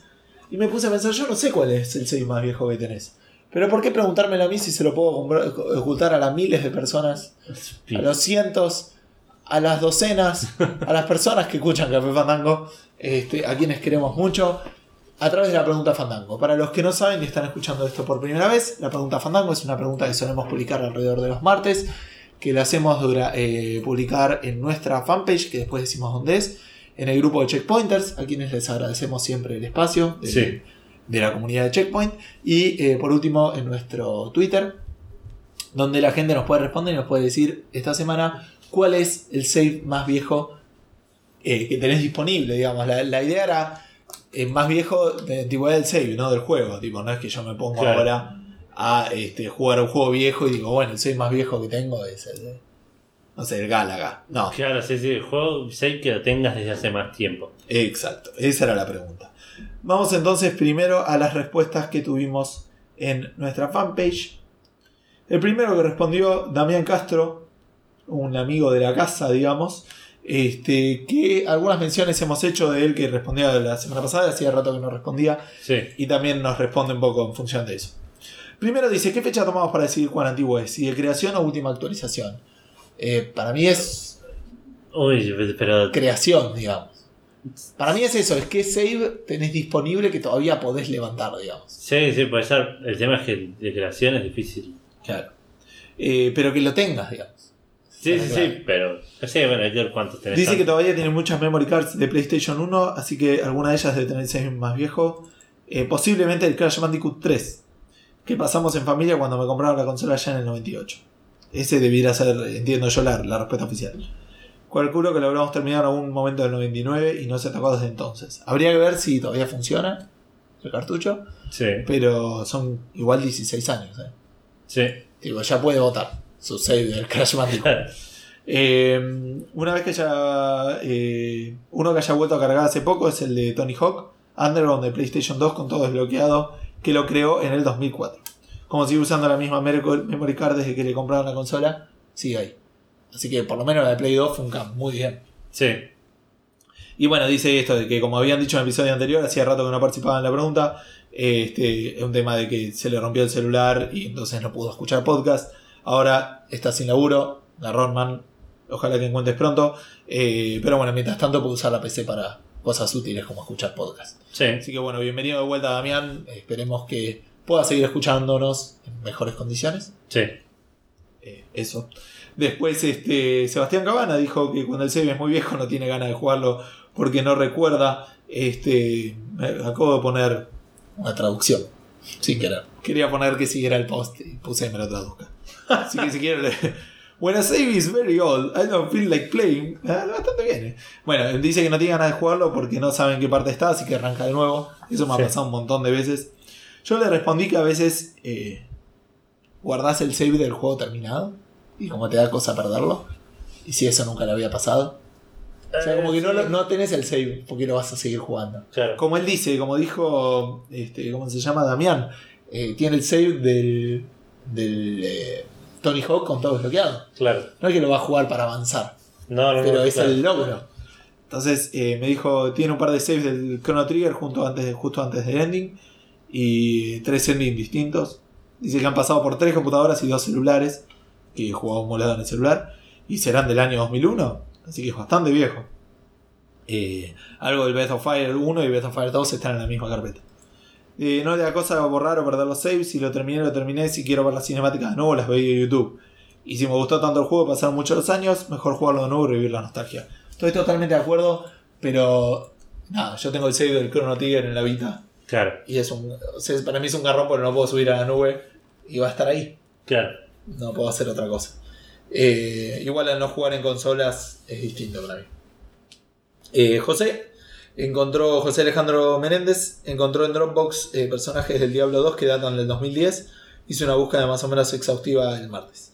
El problema es que con Steam y el Steam Cloud, a lo que vamos a seguramente hablar nosotros, dejó de preocuparse en los saves o de guardarlos. Eh, si vale la pena, Steam se encarga de hacer su magia. Eh, Origin tiene su propio sistema de cloud también. Eh, Google Games no he probado. No sé si tiene Galaxy. Por ahí tiene, por ahí Mm. Yo no. creo que sí. Y pregunta si cuentan los programas de Turbo Pascal que hizo en cuarto año de secundario. Y nos manda saludos y buen año. Igualmente José. Yo no creo que cuenten, pero... Porque no son juegos ni son saves. Exacto, pero yo en quinto año de secundario hice un casino con un amigo, con Guido, que tenía un 7 y medio, tenía una ruleta y tenía un juego más. ¿Y qué juego más tenía? 7 y medio, ruleta, Siete y medio es como Blackjack con él. ponele, como Blackjack, sí. Eh, y no me acuerdo, tenía un juego más que ahora no me está. No me está saliendo y nada, no tengo el código de eso y me quiero matar, porque además Guido había dibujado las 40 cartas en Paint. En Paint, ahora sabes lo que era el lujo y la belleza de las 40 cartas. Tenía boludeces como que te preguntaba tu nombre y si ponías Bill Gates, decía bienvenido jefe y te daba un montón de plata, boludeces así. Estamos hablando del, bueno, del chaval. 2003 y es una de las cosas que más me duele haber perdido el código fuente de eso. Claro. Este, y las imágenes, nada, es un garrón. Eh, eso fue. Nuestro, Nuestra la fanpage. fanpage. La fanpage. Vamos a ir al grupo de checkpointers, a quienes les agradecemos por el espacio siempre.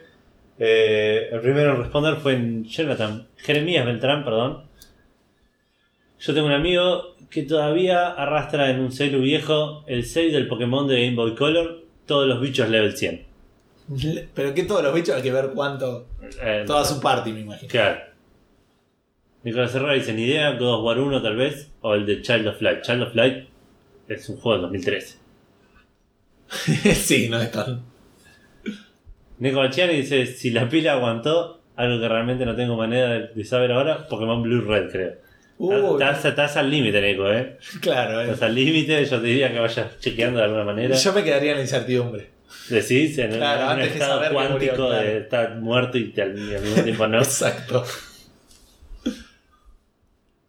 Leonardo Colo Valdés dice, no sé dónde estará ahora, pero hasta hace un tiempito tenía un CD que grabé de chico, hace como 10 o 15 años, que tenía partidas de varios juegos, incluyendo un save del Pokémon Silver con la Pokédex completada, emulando el link de Game Boy, con emulador y varios personajes del Diablo 2. Lo voy a buscar. Ojalá lo hayas Ojalá lo haya encontrado, sí. Juan Romero nos dice, tengo la absurda ilusión de que algún día retomaría el Persona 3, todavía tengo el save de Play 2.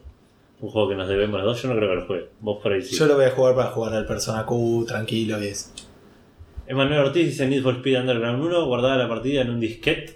Oh, Es más, tengo el archivo que pesa 3K en mi mail. ah, Es buena manera de guardar un save. ¿no?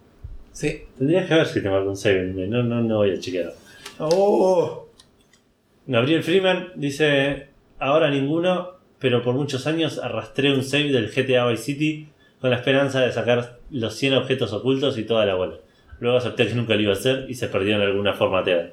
Hola. Qué garrón. Y Bueno. por último Pablo Sorsi. Dice, por algún lado mi hermano tiene los saves de Diablo 2.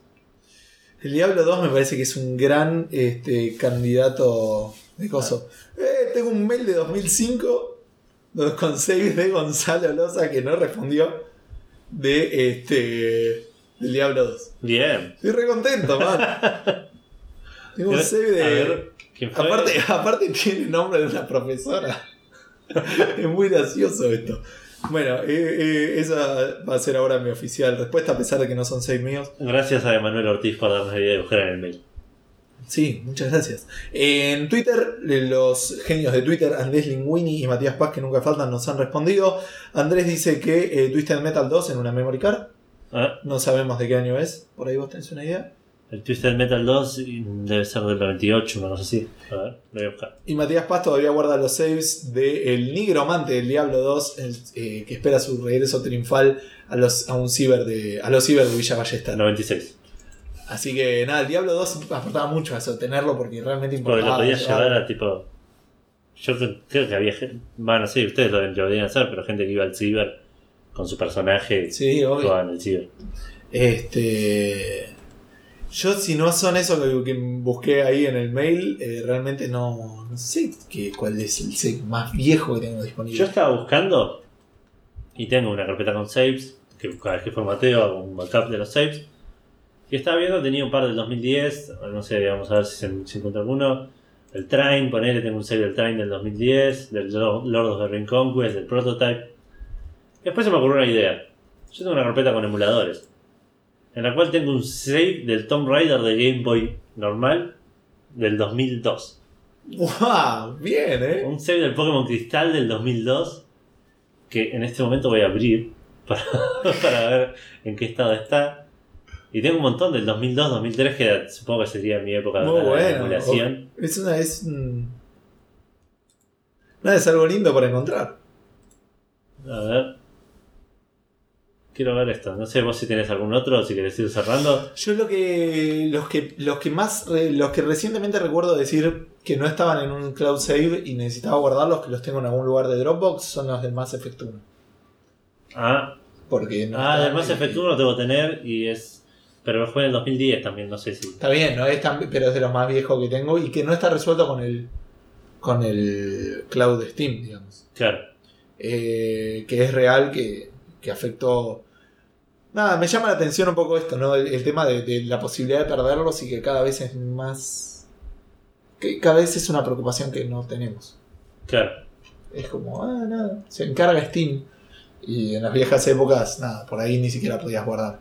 Me parece que no están dando tu emulador. No, para nada. Una lástima. Chabón, tengo juegos de po- tipo que en ese momento aparentemente los jugaba en, en español, tipo Pokémon amarillo, Pokémon plata. Eso es muy gracioso. En Pokémon amarillo tengo un 6 del 2011. ¿no? A mí me re molestaba tenerlo en español, yo lo tenía. en Bueno, esto no estaría funcionando. Bueno, no importa, con esto no estaría funcionando, estaríamos. eh, a esto estaría A ver, funcionando. a ver, a ver, A ver. ¿estoy en la carpeta correcta? No sé, no me estás dejando muchas cosas para decir. Si querés leo la respuesta de vuelta. José dice, encontré en Dropbox. No, no sé. No. A ver. ¿Cómo era Ahí esto? va. ¿Sí? Sí, pero es el Pokémon amarillo del 2011. No tengo el Pokémon Tengo un 6 del Pokémon Cristal y no tengo el Pokémon Cristal. ¿Qué carajo, chabón? Así no funciona la vida. Y, y pero ¿cómo le pones? Uy, qué ganas de jugar Pokémon. Decí que es lo que voy a hacer cuando esté volviendo de tu casa. No, juego. Hoy no me levanto el 6. Bueno, Bueno, nada, hay cosas peores en la vida. Eh, nuestra fanpage es facebook.com barra café fandango. Nuestro Twitter es arroba café guion bajo fandango. Mi Twitter es arroba minousti. Tu Twitter es arroba edu guion bajo ff. Me cansé de hacer transiciones. El mail de Café Fandango es contacto arroba cafefandango.com. Mi mail de Café Fandango es gustavo arroba cafefandango.com. Tu mail de Café Fandango es eduardo arroba cafefandango.com. Eh, Spreaker tiene todo. Spreaker, eh, el Café Fandango lo puedes escuchar en iTunes, en Spreaker, en eh, iVoox, en SoundCloud. Siempre está el descargable en Facebook. Eh, trata, por favor, de ponerle like, me gusta, estrellas, Estrellas. lo que eh, quieras. Eh, obviamente que es más que bienvenido. Los shares en Facebook ayudan infinito. Sí, sí, los comments, Eh, el feedback, lo que sea, comentarios. Nada, está bueno saber que nos escuchan, esas cosas, la verdad que nos pone eh, muy, muy contentos. Esperamos que hayan arrancado bien el 2005, eso es algo que ya les dijimos. El 2016, El 2005 también, pero bueno, no sé si se acordarán ustedes. por ahí ya superaron. Si lo arrancaste muy mal, es posible que el trauma ya lo. Ya lo haya superado, claro. Eh, así que bueno, nada, no tengo mucho más 2005, para decirles. Creo que no, no mencionamos un el hambre que me 2005. estoy muriendo, man. Me estoy muriendo, me está haciendo ruido la digo, Yo no sé si lo podemos sacar de- del ruido del podcast. Y tengo un poco de frío también. Bueno, Gustavo tiene varios problemas, así que vamos a ir cerrando este podcast. Esperamos que hayan tenido un gran comienzo de año, que tengan un gran, un gran fin de semana y mucho gaming para todos. Un saludo. Chau, chau.